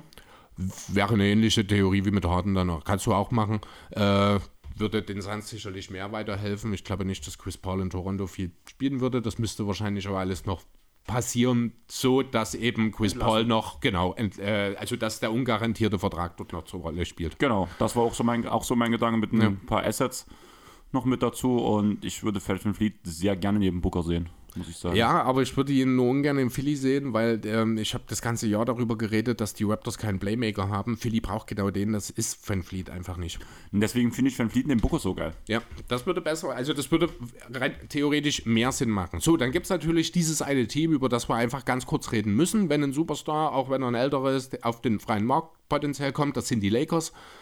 Äh, die brauchen grundsätzlich auch einen Point Guard, gerade jetzt mit diesem Sommer und der, den Fragezeichen um die Vertragssituation von Schröder, um die allgemeinen Fragezeichen um Dilo. Äh, Wird es einfach wahrscheinlich ein bisschen dünn wieder auf Guard neben Austin Reeves dann für die Lakers. Deswegen habe ich die Namen einfach mal mit reingeworfen. Wirklich wahrscheinlich halte ich es nicht. Ähm, tatsächlich aufgrund der Connection könnte ich mir es vorstellen. Aber Zumal ja auch die Suns danach ja, wenn sie ihnen zumindest den Buyout geben, das Gehalt erstmal weiterzahlen müssen. Mhm. Und er das, oder er zumindest das Geld bekommt, sage ich mal so. Deswegen ist er dort danach der Punkt, dass die Lakers er nicht so viel Geld von den Lakers braucht. Da würde vielleicht sogar eine Exception reichen. Möglich. Und er könnte mit seinem Kumpel LeBron mal zusammenspielen, ist zurück in LA. Ich finde, das hat schon Charme, aber wäre auch für die Lakers jetzt nicht der Halsbringer. Wahrscheinlich nicht. Deswegen bin ich jetzt, meine letzten beiden Destinationen, die ich habe, die gehen in eine völlig andere Richtung. Ich würde sie jetzt einfach mal den Vince Carter Weg nennen. Ich gehe auf meine alten Jahre, weg von dem unbedingten Drang, einen Titel gewinnen zu wollen, denn diese Sucht hat Chris Paul inzwischen einfach überwunden. Jahr für Jahr. Oh, warte, ganz kurz, hast du das mitbekommen mit, sein, mit seiner, ich glaube, mit der Tochter? Nee. Dass die jetzt Ah, doch, ja, mit den Kindern. Ah, ganz ehrlich, Selbe wie mit Find Westbrook. Du hast dich über, West, über oh, die Kinder von Westbrook angekackt worden, dass sein, dass sein Vater alles, hast du dich auch drüber aufgeregt? Nee, nee, also äh, das, was Chris Paul gesagt war, war ja, dass es da diesen Jungen gibt, der seiner Tochter sagt, dein Vater gewinnt eh nie einen Titel. Und sich drüber lustig macht. Also ich habe nur ganz konkret von diesen, also ich finde, das ist was anderes als das, was mit Westbrook passiert ist. Aber ich rede ja davon, wie die, der Umgang mit den Kindern ist. Ich kenne den Umgang no. unter den also Westbrook. Kinder sind gemein, das wissen wir alle. Ähm, ich finde, also so wie ich es verstanden habe, natürlich, das ist so blöd es auch ist, wenn du einen berühmten Vater hast, musst du da, oder eine berühmte Mutter oder irgendwas, musst du davon ausgehen, dass deine Mitschüler dich irgendwann mal deswegen ein bisschen dissen. Das ist scheiße, aber es ist der Lauf der Dinge leider. Aber es gibt einen Unterschied zwischen äh, dein Vater gewinnt eh nie einen Titel und ich hasse deinen Vater. Na, und das ist so, das sind die Bereiche, wo wir bei Chris Paul und bei Russell Westbrook sind. Ich, grundsätzlich gebe ich dir recht, äh, das ist natürlich nicht schön, aber ich finde das, was bei Westbrook damals war, kritischer. Ja, aber die Thematik, wo das auch in der Schule von Westbrooks Kindern halt war, muss, ging das halt eher in die Richtung mit Westbrick wieder. Also dieser Spitzname, dass das, dem, dass das ja, seinen okay. Kindern wieder. Und das mhm. ist dann für mich ungefähr dasselbe, dasselbe Level.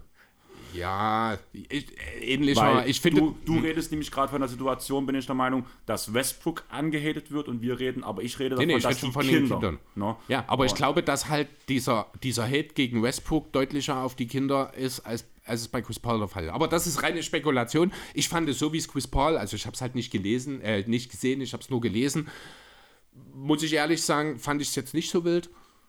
Aber das war halt auch nur dieser eine Satz. Das ist sehr schwer greifbar letzten Endes, sollte aber natürlich nicht passieren, lässt sich aber leider auch nicht vermeiden. Aber lass uns kurz die Vince Carter Station, die äh, es vielleicht für Chris Paul gibt, mal kurz überlegen. Denn worüber habe ich nachgedacht? Was hat Chris Paul äh, bei den Oklahoma City Thunder in diesem einen Jahr vollbracht? Mit Jay, mit Dennis Schröder, mit den, äh, mit den jungen äh, Flügel und Big, die alle eine Wahnsinnsentwicklung gemacht haben in diesem einen Jahr, wo man ja völlig unerwartet, also außer für uns beide, die Playoffs erreicht hat.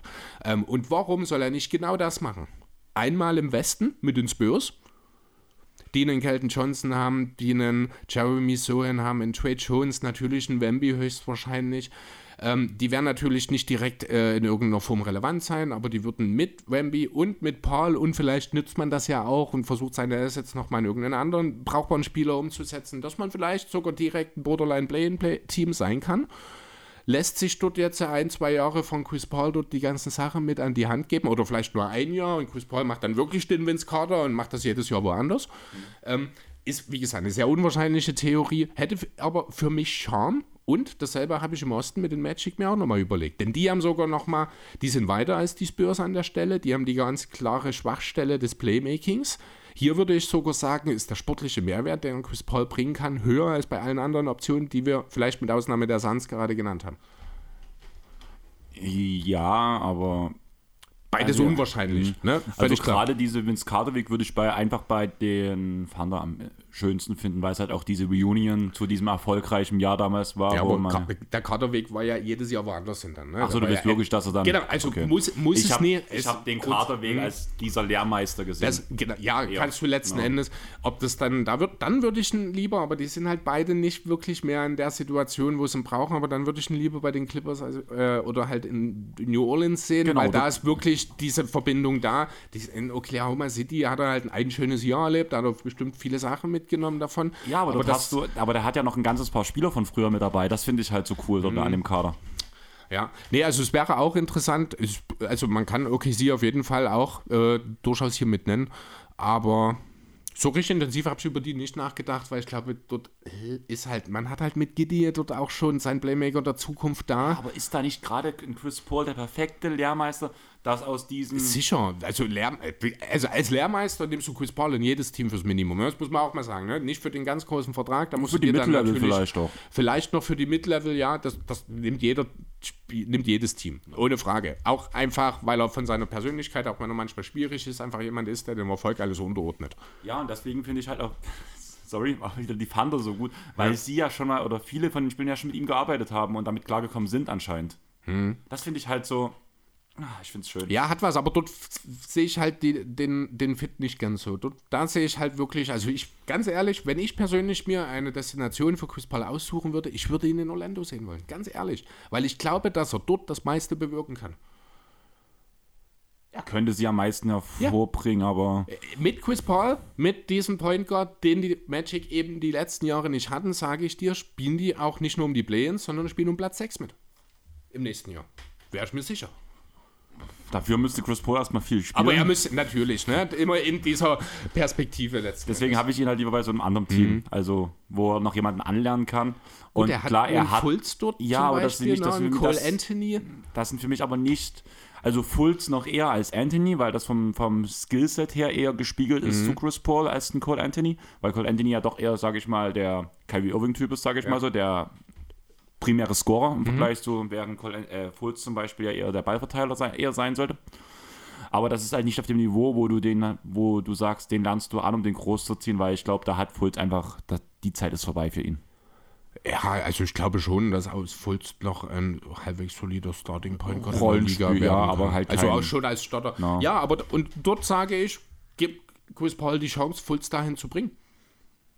Gib ihm jetzt, ich meine, den Magic ist das Geld an der Stelle noch egal. Man hat viele äh, Spieler noch in Wookie-Verträgen. Die Verträge, die auslaufen, die werden jetzt nicht exorbitant hoch. Du kannst dir diesen Vertrag von Chris Paul alle mal leisten. Du kannst schauen, wie er mit einem Fultz, wie er mit einem Anthony, wie er mit einem Franz Wagner und auch Bankero umgehen kann. Auch ein Wendell Carter Jr. wird enorm ja, Wendell Carter Jr., da sind wir wieder bei der Mitch Robinson, Wendell mhm. Carter Jr. Verwirrungsthematik in meinem Kopf. Und Mitch Robinson hat jetzt in der Off-Season Dreier getroffen. Ja, habe ich gesehen. ne, also auch ein Carter Jr. wird dort äh, extrem davon profitieren, bin ich der Meinung. Äh, auch ein Isaac, wenn er dann irgendwann mal spielt, würde da, jeder würde in diesem Kader von Paul profitieren. Die Hälfte davon würde dank ihm nochmal einen entscheidenden Schritt in der Entwicklung machen. In meinen Augen wäre das, wenn sich Chris Paul dazu entscheidet, seine ja, Obsession in Richtung Titel abzulegen, wäre das für mich die beste Option, muss ich ehrlich sagen. Jupp. Ähm, ich würde sagen, das Pull-Thema beenden wir damit jetzt auch, oder? Jo. Hast du noch was? Nö. Kleine Sache, weil du vor uns gesagt hast, ähm, wenn er mal spielen sollte, in Bezug auf Isaac, hast du das mit Lonzo Ball gehört, dass er wahrscheinlich auch die nächste Saison komplett ausfällt? Wie hoch ist die Wahrscheinlichkeit, dass wir Lonzo Ball überhaupt nochmal spielen sehen? Ich glaube, da kommt noch irgendwann mal wieder, aber bei weitem nicht. auf dem Niveau und der Rolle oder sowas. Also das wird halt Ich immer glaube ein Spieler nicht, dass er defensiv nochmal auf die äh, äh, Niveau kommt, Genau, weil er halt viel aber wir werden ihn halt, alles- ich denke schon, dass wir ihn auf dem Feld nochmal sehen. Die Frage ist, wie oft und, Okay. aber ich denke, er probiert es auf, je, er probieren wird Der es auf jeden Versuch Fall. wird da sein, ob das von Erfolg geht. Also ich habe da ernsthafte Zweifel mittlerweile. Die Bulls selber sind da auch alles andere als optimistisch, wenn ich das richtig mitgekriegt habe. Von daher, ja, schwierige Geschichte. Wünscht man keinem letzten Endes so eine Sache, aber kommt halt Vor immer wieder vor. Entwicklung, die er genommen hat. Das ist halt echt schade. Aber ja, ähm, Chris, ganz kurz, wir haben eher angefangen, falls wir überziehen. Mhm. Jetzt sind wir unter anderthalb Stunden.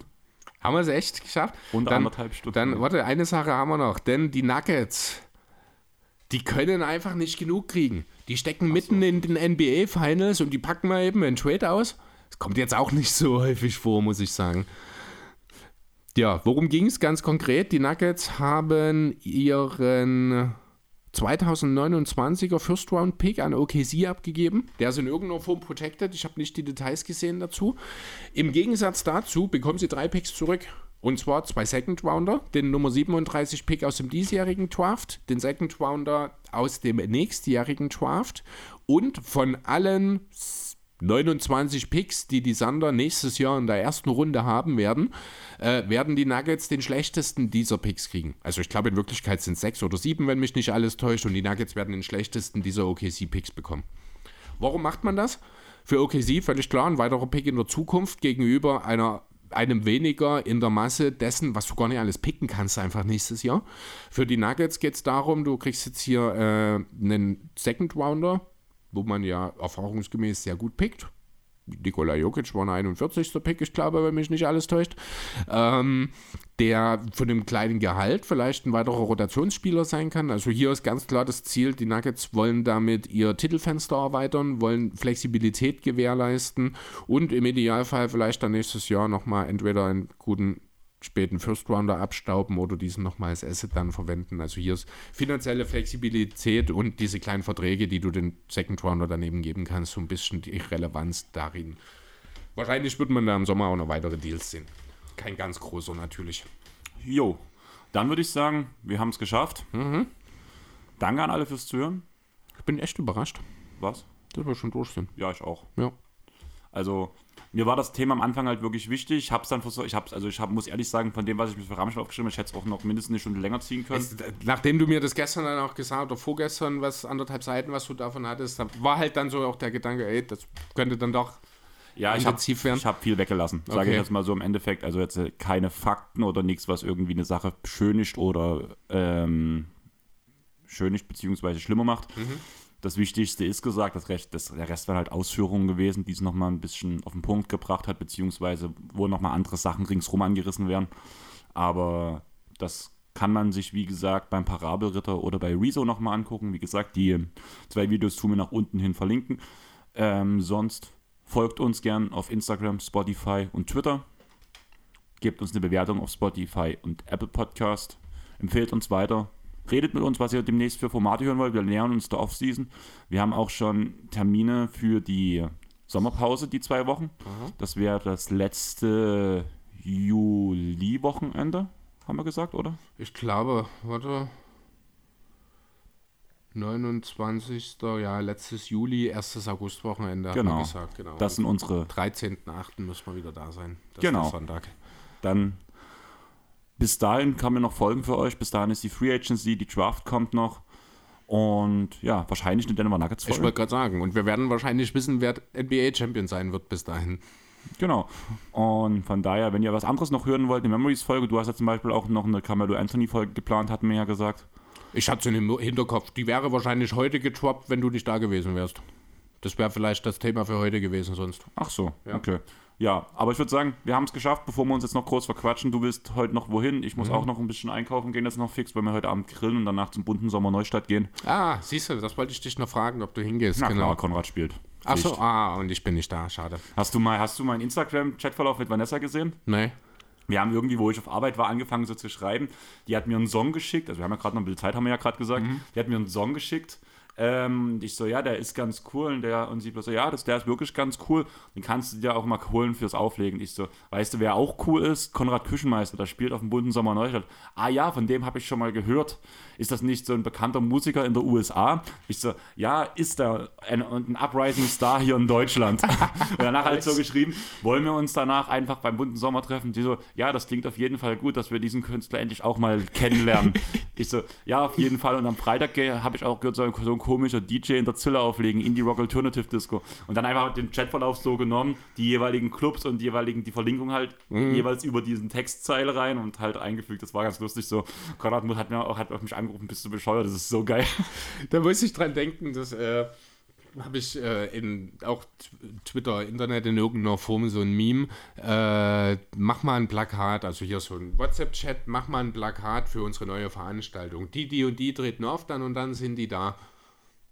Der ja. hat dann, der ITler hat einfach den Chat genommen, als Screenshot gemacht, gerahmt und als Plakat genommen. Fand ich total geil. Sah auch richtig cool aus, weil das ist halt was, das ist catchy, weil jeder kennt diese, dieses Design, jeder schaut direkt hin, weil er weiß, das ist irgendwas, was ich schon mal gesehen habe und dann guckst du kurz rein. Ich finde das echt cool. Also so sollte man wirklich Plakatkampagnen öfter gestalten, wenn du mich fragst.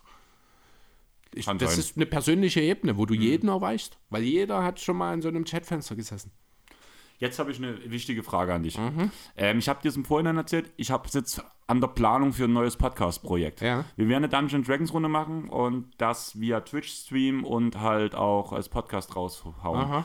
Das Podcast-Format.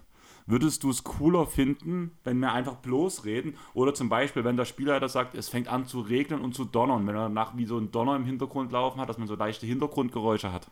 Also es wäre natürlich cooler, wenn das da ist, aber das ist natürlich ein ziemlicher Aufwand. Also du musst dann wahrscheinlich dir ein kleines Mischpult hinstellen, so aller Stefan Raab, TV Total. Wo das, das wäre live nicht dabei, das würde ich danach so Also du willst es nach, aber oh, das ist ganz schöner Aufwand. Das geht, weil wir ja nur stündliche Folgen machen wollen. Also wir werden danach halt ja, immer Okay. Also wir nehmen sechs Stunden auf, das ist der Twitch-Stream im Endeffekt, ja. und danach tun wir den in Stunden unterteilen. Okay. Der kommt nur eine Stunde, da kann man das schon mal machen.